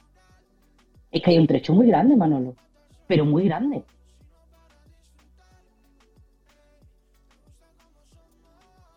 Yo creo que ahí estamos hablando de una cuestión de edad. Una chica de 17 y 18 años no, no hay diferencia. Pero bueno, no sé por qué 17 y 18 ¿Y por qué no hay pueden votar? problema. ¿Y por qué no pueden votar? No pueden Eh, abrir cuenta otra cosa, para mí deberían de poder votar desde los 16, pero bueno, eso ya es otra historia. Vamos a ser coherentes, vamos a ser coherentes con todo el ordenamiento jurídico. Si tú eres ya responsable con esa edad para tomar esa decisión, si Totalmente, y para ir a, y para y para ir y para ir a la cárcel también. O sea, yo ir a la bajaría, cárcel, yo- un bajaría esa edad, pero claro, una cuenta, puedes firmar contratos, puedes hacer disposición de tus bienes, puedes firmar un contrato de trabajo sin, sin autorización de tus padres. Ojito, que para trabajar un menor de edad necesita que sus padres los autoricen, ¿eh? Cuidadito con eso. Pero abortar sí puede. sí, habría que tener- sí, como tú bien dices, habría que tener una coherencia. Pero Eso claro, es. yo no, no, no, no sé. El problema es que no existe. No No, me da existe que- una que haya- Cuando se hacen estas, estas que leyes un no conflicto tan grande. Claro, pero yo, yo no entiendo que sea un conflicto tan grande. Yo creo que eh, lo que pasa es que viene motivado por el tema de, en sí es el aborto, ¿sabes? Esa- hablar del aborto, ley de aborto. Cuando se habla de una ley de un aborto, eh, yo insisto y mucha gente me queda mirando. y- cuando se habla de una ley del aborto es para salvar vidas. Bueno, capaz que en España no, porque en España es un país diferente del planeta y no, no existe esa cosa. Pero en A otros países, Es una, contra- en, es una contradicción en, sí misma, ¿no, Manolo? en Hablar otros países- Para salvar vidas. Exacto. Eh, para mí sí. En, nuestro caso, aparte hay demostración real que cuando surgió la ley del aborto, en muchos países, eh, sobre todo en Latinoamérica y específicamente en Uruguay, eh, se han salvado más vidas, porque se han dejado de morir muchas mujeres. ¿vale? Y, y a su vez entran en un, cuando quieren practicar un aborto, entran dentro de un circuito en el cual empiezan a ser tratadas por, por inmediatamente por, por psiquiatras, por psicólogos, por, por un montón de agentes sociales para que esa vida sea salvada. O sea, para que se pueda eh, realmente, si es un problema económico, si es un problema de algo, entrar las ayudas sociales inmediatamente a trabajar para que esa vida sea salvada. O sea, que no, que no, que, que no se termine en el aborto. ¿Sabes? Entra por un canal. Eh, entonces, hay otra forma. La sociedad está dando una respuesta a algo que, que existe en la sociedad, que, que es esos deseos, embarazos no deseados. Pero eh, la sociedad como sociedad, eh, que es realmente lo que eso aplaude, empieza a preocuparse por esa temática y empieza a canalizar la posibilidad para que esas vidas sean salvadas. ¿Se entiende lo que estoy diciendo? Por eso me parece importantísimo. Que a tal edad, a menos edad, eso me parece una trivialidad total, menos hablando de 16, 17 años, con 18 años, es exacta, la mentalidad es exactamente la misma. Para mí también otra historia, pero bueno, eh, menos no, pero de 16 para arriba, creo que, que, que- todo el mundo sabe de qué estamos hablando, ¿no? Y hablar, aparte hablamos de que los padres tendrían que ser responsables de eso, y bueno, ¿y dónde estaban los padres cuando la chica estaba engendrando ese ser, ¿no? Por si queremos ponernos de, de, de, ya directamente. Sí, no, no, no voy a hacer comentarios sobre eso. No, no, no, tú- Por eso, pero es- Estamos- estamos de eh, eh, pero lo que pasa es que me cuesta, me cuesta hasta decirlo, Joana, pero bueno, hay que decirlo. Está claro que, que Pero la- bueno, eh, quiero.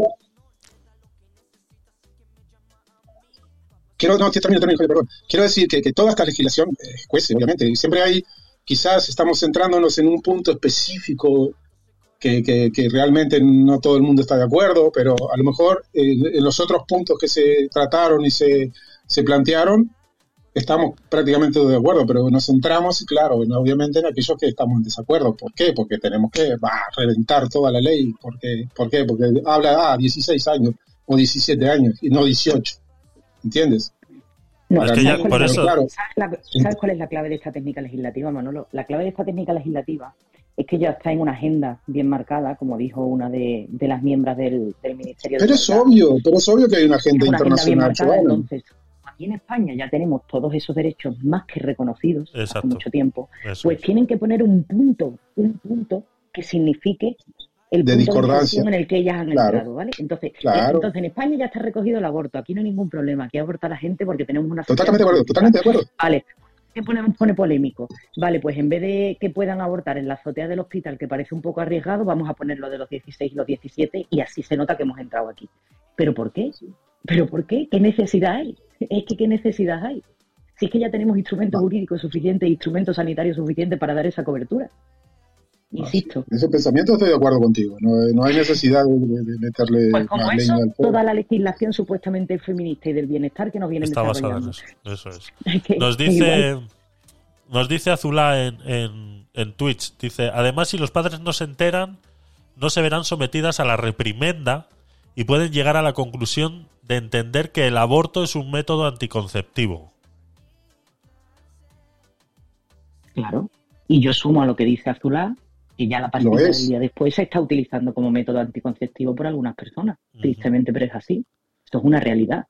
Cualquiera que esté eh, vinculado al mundo sanitario, yo lo estoy, sabe que repetidamente los fines de semana se producen eh, entradas incesantes en centros de salud para la pastilla del día después. Ya te la dan en la farmacia, ya no es es, necesario. sí. Pero sí que se ha tomado como el día después. Y eso es una bomba para tu cuerpo.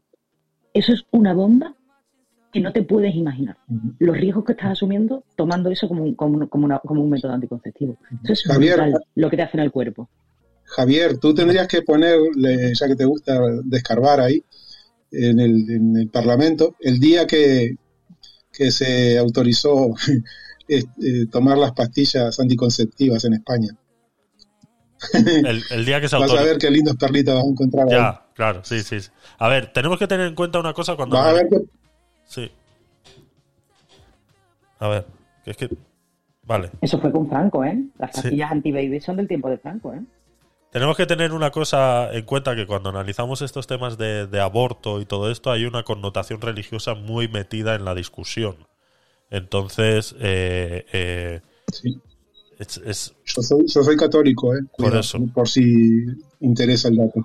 por eso. Entonces, esa connotación religiosa introducida dentro de todas estas leyes y tratar de eh, esquivarlas de esa manera, eh, eh, no nos damos muchas veces cuenta que, como decía Joana, ya existen esos derechos, estamos rebajando esos o, o- o poniéndole el punto sobre la I, como decía Joana, y realmente eh, al querer poner el punto sobre la I estás degradando otros derechos que ya teníamos, ¿no? Entonces, eh, lastimosamente, eh, eso- esos, esos movimientos en estas leyes y que es lo que le caracteriza al Ministerio de Igualdad de hacer, pues es lo que nos está llevando a todo esto, ¿no? Eh, hace nada salía el último dato de, de, todas las rebajas de condenas del CSI, ya vamos por más de 86 en menos de, lo que lleva. Entonces, lastimosamente, eh, es así. También no tienes, no tienes la sensación de que todo lo que salga de igualdad, sea bueno o sea malo, se va a poner polémica igual. Por supuesto. ¿No crees eso? Por su- pero ¿sabes por qué? No, Porque el- yo no lo creo. Bueno, yo, eh, yo sí. ¿Sabes por qué? Porque es que es un ministerio que no debería de existir. Entonces, partiendo de que es un ministerio que no debería de existir porque no tiene lógica ninguna, pues todo lo que salga de ahí, para mí, o sea, eh, literalmente, o sea, no tiene ninguna, no tiene ninguna lógica de existencia. Porque ¿qué es la igualdad? ¿Qué es, qué- qué- o sea, un ministerio de igualdad? O sea, seamos serios. ¿Qué es un ministerio de igualdad? Bueno, ¿Qué mira, es? mira, mira, Javier, Javier, Javier. Búscate otro, otro también, que este está, pero este está súper interesante. Eh, cuando, cuando votaron que, que la mujer podía votar en España. Búscate ese, pon, ese audio de Parlamento.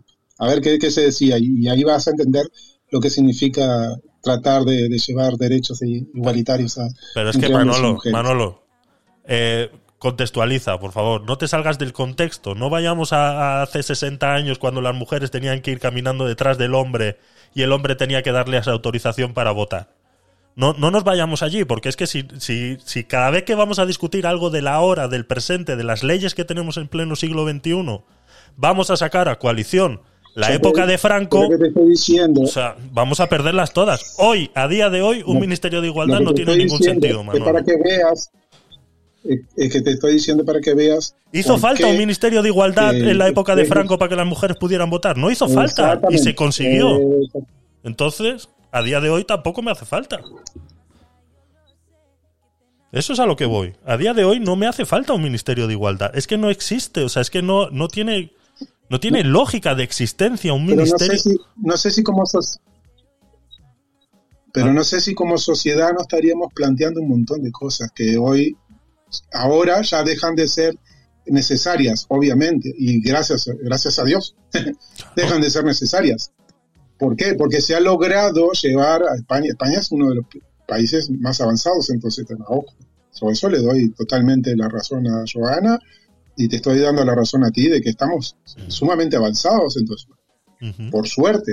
Pero, cuidado, no descuidemos, porque hay- todavía faltan cosas por hacer. Todavía faltan cosas por hacer. Como por ejemplo, Cuidado. Manolo. Eh, no, no digamos- Te quería preguntar, di- dime algo, dime algo que haya planteado el Ministerio de Igualdad en su, en, Vale, en su corte. eh, eh, eso es otra historia. Es, no, no, esa es otra historia, porque depende. Es la esencial, esa es la clave, Manolo. No, pues ponme, ponme una tú, ¿Quién nos ha hecho a todos los Porque el tema es la figura de la persona que está al frente del ministerio. No, no, no. Digo, eh, Dime una cosa que haya hecho el Ministerio de Igualdad que sea digno de la millonada que le estamos pagando. O que tenga los que hacer. españoles para que funcione. O que, Dime te- algo, por o favor. que tenga que hacer. No, porque es que si existe, tu verdadera existencia tiene que ser cumplir el artículo 14 de la Constitución, Claro. que es la igualdad entre hombres y mujeres y Claro. la igualdad entre todas las razas y todas las personas que, que residen en el país. Y eso ya existe. Cuéntanos, por favor, qué ha hecho exactamente. Por eso. ¿Qué- Claro. en, qué, en qué nos ha beneficiado a día de hoy? Por eso es que digo que un ministerio de igualdad no tendría tiene que sentido. sentarme, centrarme. Yo creo que solamente por el hecho de, de que exista el Ministerio de Igualdad, ya está poniendo un, un punto de pensamiento de que la sociedad está pendiente de algo, de eso, ¿no? Pero, A ver, no, pero dime de qué, Manolo, dime algo. eh, no sé si me explico. Dime algo. ¿Qué está pendiente la sociedad hoy en día Eh, en referente para no perder eh, derechos conquistados. Para no. Simplemente no perder, no perder algunas cosas que ya, que ya hemos conquistado. Miran Estados Unidos, cómo han revertido, han sido capaces los legisladores de revertir determinadas leyes que se No me, habían no me interesa Estados Unidos, Manolo. Estados Unidos no tiene nada que ver con Pero eso. que te estoy dando el ejemplo para que, que- que nosotros estemos al loro, estemos al loro de que no nos vuelvan, que no nos pasen esas cosas. Que Estados Unidos acaba de reconocer el matrimonio homosexual. ¿Desde cuándo se reconoce aquí en España? Tú no me puedes comparar como un país tan anacrónico como Estados Unidos, que van de que son los más progres del mundo y los más magníficos, y van a años luz en reconocimientos de derechos sociales respecto a España y respecto a Europa. Joana, Joana, cuando acá hay una dirigente política de, de Vox que te diga que si las mujeres no trabajaran eh, habría menos paro en el país, ¿vale? Eh, eh, te das cuenta de que hay gente de que está pensando en cosas de, de regresar hacia atrás. ¿Cuándo ha dicho? Ponme, dime un vídeo de. Entonces, solo el hecho de Vox de- de- haya- de haber No, una- Manolo, no, Manolo, no, no, no. Dime un vídeo en el que un dirigente o una Bueno. dirigente de Vox haya dicho eso. Déjamelo buscar, te lo mando y te lo pongo. Por favor, y lo ponemos. Búscamelo. Sí, sin problema, sin problema. Es que no estoy Mira, Joana, que cuando yo te digo las cosas, no las digo porque. Independientemente, Yo igual. Independientemente Manolo, de que exista cosas, un- Te lo digo porque a mí me da igual lo que diga Vox, lo que diga Podemos, Es lo que, que diga el PSOE, está lo la que diga el Constitución PP. ahí. Está la Constitución. Exactamente. O sea, Está la Constitución. por eso. Y que yo tengo criterio suficiente y no me tiene que enseñar Irene Montero a pensar. Afortunadamente tengo la formación, el juicio y el criterio suficiente para pensar por mí misma y para evitar que me Pero ves, te dijiste Irene Montero y no dijiste el Ministerio de Igualdad. ¿Y tú por qué estás diciendo a las mujeres de Vox? Te estoy dando el mismo ejemplo. No. Porque donde haya personas, donde haya personas que aún 50 piensen igual, de Irene Montero. Todas las que quieras. Te puedo poner uno detrás de otro, que tengo el ordenador delante. Tú explícame por qué Merichel Batet y explícame por qué el, el segundo de a bordo, ese señor que tiene esa cara, el pobre tan regular, que parece que no sé, en fin, el, el que la sustituye cuando no está ella, dime por qué a la parlamentaria de Vox que hizo el otro día las declaraciones que hizo y la tildaron rápidamente de violencia política, ¿por qué esa misma expresión que utilizó esa mujer? Luego la han reproducido parlamentarios de otro signo y a esas personas no se les ha tildado. Ahí quien tenía que aplicar el filtro eran socialistas, que se supone que son súper feministas. ¿Por qué hacen eso? Dime tú a mí si realmente es más machista Vox o es más machista Podemos, cuando Podemos lo que hace es instrumentalizar a las mujeres y la causa feminista para validar su discurso. ¿Quién está haciendo más uso nefasto de la figura de las mujeres? Yo lo tengo claro, ¿eh? Claro. Yo lo tengo claro, Y de colectivos LGTBI y, y demás. exactamente. Permanentemente instrumentalizando a las personas. Siempre. Siempre. Así es, así es. Eh, son. Llevamos dos horas y 50 minutos. Vamos a intentar que a partir de ahora eh, las tres horas sea claves. Entonces, vamos cerrando. Eh, Manolo, si tienes algo que decir, eh, adelante. Pero vamos a ir cerrando. Si alguien más tiene que comentar algo, ya sea en los chats, adelante, lo leemos y vamos a ir cerrando. Adelante. es que mm, a mí me gusta preparar un poquito, el- Vale, pues o sea, porque tengo información, Manolo, pero con, me gustaría a con- con veces mucho gusto eh, lo preparas y el, el- el próximo martes hacemos el podcast night número 41 y, y empezamos con este tema si queréis y, y lo y lo discutimos más más em, más a fondo más a fondo y así nos, nos preparamos todos Vale. ¿Vale? Buscar las referencias y todo. Yo, no, a ver, eh, así como se ha avanzado, se puede retroceder. Eso es lo que yo veo, ¿sabes? Podemos retroceder en cualquier momento. si no, tenemos que estar alerta. si no existiera una alerta. constitución sí lo entiendo lo que me quieres decir pero teniendo una carta magna como la constitución que es lo que reserva todos esos derechos es muy difícil que eso pueda pasar. O sea, eh, tendría que haber una revolución muy grande eh, eh, o, o una dictadura. A nivel, a nivel-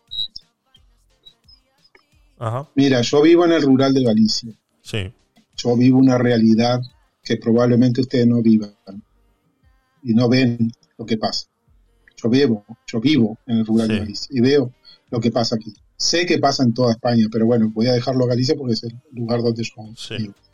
Hay una realidad que todavía falta muchísimo, Mm, pero muchísimo todavía, eh, llevar a la sociedad eso que está estipulado en las leyes, que se entienda y que se castigue y que se realmente se haga cumplir la ley. Pero es una cuestión. Una cosa es lo que esté escrito en un papel y otra cosa es la realidad que existe en el país. Correcto. Entonces, eh, hay, que, hay que intentar, eh, más allá de lo que está escrito en la ley, Sí. de que realmente llegue el mensaje. Y mira que se ha hecho y se ha escrito y se ha hablado y se ha dicho por todos lados, pero igualmente aún falta mucho para que eh, lo que está escrito en la ley se haga realidad. En la, en la- en la realidad de la gente del día a día. Correcto. Pero Vale. para eso, Manolo, no necesitas modificar la ley. Lo que necesitas es cultura. Porque de lo que tú me estás hablando que pasa en la, en la Galicia rural. Y hacer aplicar, eh, hacer es un aplicar tema. la ley. No, no. Y Es hacer un, aplicar la ley. no, no. La, ley está. Y la ley se puede aplicar. Pero ¿por qué no se aplica? Por un tema cultural. existe, por eso hay que hacerla aplicar, hay que aplicar. No, pero ¿y quién, quién la tiene que aplicar? puede ser, sí, pero. ¿quién la tiene que aplicar, Manolo? No hay un ente que vaya a la casa de ese señor que tiene a su mujer eh, eh, eh, sometida. No hay un ente que pueda entrar en la casa de ese señor si no hay una denuncia. La denuncia se puede hacer. Si esa señora no hace la denuncia es porque hay un problema cultural. Eso ya es otra cosa, Manolo. Y eso pasa en muchas partes. Eso pasa en muchas partes de- de- de- Vale, del mundo y de, y de España. Pero y, no hay divul- pero no necesito un ministerio de igualdad entiendo, para entiendo divulgar lo que tú me dices. Entiendo lo que tú me dices de que la ley eh, realmente ya existe, ya estamos en igualdad y ya hay un montón de cosas que está todo escrito. Pero eh, claro, necesitamos necesitamos propaganda, necesitamos publicidad, necesitamos que realmente Gastar los todos los actores 400 estén millones de euros, pendientes. 400 millones de euros al año en eso. Eso es lo que me estás diciendo. Cuando e- no es eso lo que están haciendo. Pero- Porque no, si sí, tú me dices a se mí estarán que se está... otro lado, porque- ¿Qué? Sí, pero se estarán, se estarán yendo para otro lado, digo, porque Ah. ahí, mira, en, en- en los ayuntamientos de 20.000 personas, hay, hay solo una persona trabajando en, en- eso, por ejemplo. Mm. Y 20.000 personas, una persona para trabajar en 20.000 es imposible de que haga nada. Y con los recursos prácticamente en cero para poder hacer una actividad de divulgación, para hacer actividades que realmente contemplen una ayuda eh, psicológica muchas veces a muchas de esas mujeres que andan por ahí, ¿sabes? Que están Sí. pasándolo muy mal, muy mal. Sí, sí, sí, por supuesto. Entonces, Nadie está diciendo que eso no exista. Pero no necesitamos más eso para combatir que es eso. necesario implementar, pero yo creo que sí, que necesitamos una organiza o una estructura social o gubernamental o llámala como quiera, pero necesitamos una estructura que esté pendiente. Necesitamos, todavía la necesitamos. Pero no hemos ya- llegado a, pero que ya existe esa estructura. como tú Esa estructura Javier, que ya- realmente respetemos las cosas. Esa estructura ya existe. Eso no ha venido el Pero no es ministerio. suficiente. no ha No venido el ministerio de igualdad a hacer nada respecto no a es eso. Eso que tú quieres luchar en la Galicia rural, el, el Ministerio de Igualdad no está haciendo nada. Eso te lo prometo. Son los primeros en callar todas esas cosas. Son los primeros. Pero bueno, nos lo preparamos. El, el que está, el que está el día a día, el que está el día a día con esas mujeres eh, son las, las autoridades locales, son los ayuntamientos. Y dentro de los ayuntamientos hay unos, hay una, hay una parte donde los ayuntamientos han hecho un esfuerzo Claro. de tener una persona ahí atendiendo esos Pero temas. que ya existía Pero antes no del es Ministerio de Igualdad, ya existía. Y ninguno de los 400 millones que se ha gastado Irene Montero en este año los ha utilizado para, los, para que los ayuntamientos amplíen esa necesidad que tú estás exigiendo. Los ha hecho para sus chiringuitos y sus cuestiones de bajar las, las leyes de, de 18 a 16. No sé de- cómo se llamaría antes. Sí, no, te entiendo, entiendo lo que estás diciendo, ojo, ¿eh? no, no te creas que no te estoy entendiendo. No, no, sí, sí. Digo que a veces por decir yo he hecho esto, solamente cambiando o poniendo alguna, algún- alguna cosa polémica para decir, bueno, yo lo hice y ya está, fui yo y Eso es. eso, eso es una es. estupidez, obviamente. Aparecer en los libros Pero de la historia, ¿no? Que la que- temática, la temática no es, pero la tema, pero lo que pasa es que a veces podemos llegar a confundir de que estamos en contra de, de- de- de la temática en sí, o sea, del, del tema en sí que se está tratando, por el hecho de que lo haya propuesto tal o cual persona, ¿entiendes? Cuidado. Sí. A mí me da igual si es Irene Montero o sea quien sea, o sea Santiago Abascal, me da igual. El tema es que la temática está y existe y es real. No, no, no la neguemos porque Irene Montero dice que sí. No digamos no porque Irene Montero dice que sí. Sí, sí, ahí estamos, estamos de acuerdo. Pero vamos, yo, de ¿entiendes? yo espero Perdón, que sea un ministerio de los Perdón. primeros en desaparecer. Porque son Yo me 400 millones la que no. artillería para la semana que viene, Eso. Manolo. Vale. Prepárate que voy con todo.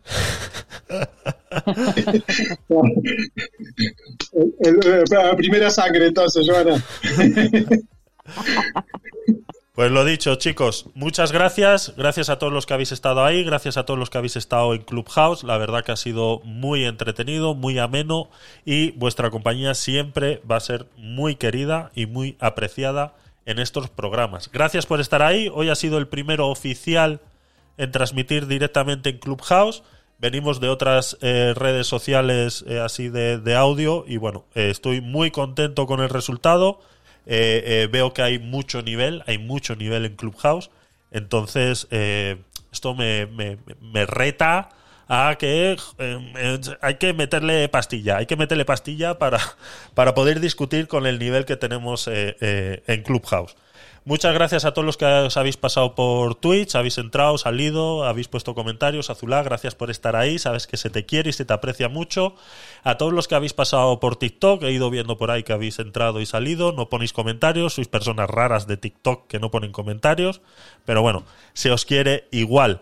Gracias por estar ahí, de verdad. eh, y nos vemos eh, el domingo en el aguacate sin hueso, eh, he perdido la cuenta, número 11, puede ser, me lo invento. En el aguacate sin hueso número 11 lo transmitiremos también en Clubhouse, en Twitch, en TikTok y eh, hablaremos sobre la festividad de Hanukkah y pues os contaré cositas que de una tradición que me gusta hacer y, y- y os contaré cositas y veremos cositas, algún videíto, alguna cancioncita, pues que conozcamos un poquito de diversidad cultural en relación a estas fechas eh, navideñas y cómo coinciden estas fechas y así eh, hagamos un poquito de conciencia de que existe en otras cosas y que pues la diversidad, en la- el poder eh, está ahí, está ahí en la diversidad. Así que nada, nos vemos el domingo, eso sí, hora española, entre las 12, 12 y media, es domingo. Mm, más o menos lo hacemos ahí, solemos tardar hora y media, dos horas, nos lo solemos eh, eh, eh, hacer el programa. Entonces, os invito a que os paséis, haremos pues la misma dinámica y entonces pues así aportamos todos un poquito, me contáis si conocéis algo de la festividad, que os interesa, si me queréis hacer preguntas, yo respondo, os enseño cositas físicas que, que utilizo y demás y lo vamos viendo. ¿Que no te apetece el domingo porque es el día del Señor y tienes que ir a misa? Pues nos vemos el martes. Cada uno es feliz. Mi abuelo decía una cosa. Mi abuelo decía una cosa. Cada uno es feliz como puede. Otros hasta se masturban. mal y sigues cuando tú me traicionas con vaciles. Hermosa, pero tú tienes como 10.000 perfiles. Muchas gracias por estar ahí, chicos. Nos vemos el domingo y si no, el martes en el Podcast Night número 41 y tocaremos este tema que nos quedan cositas ahí por perfilar. Gracias por estar ahí. Se os quiere, Joana. I love you. Ahí.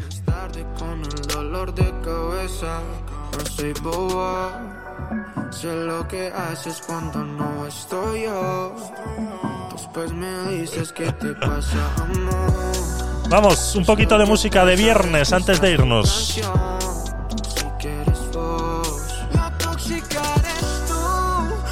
Irene Montero.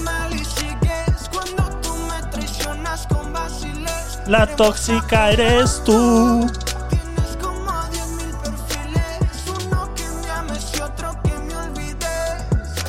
Ella siempre logra hacerlo. Logra herirme. Y lo siento, no, ya no soy así. Ya me desperté de este frenesí. Ella siempre logra hacerlo. Logra herirme. Ya la herida es hecha, que aunque sea bella, de en mi vida solo quedan huellas. La Tóxica eres tú.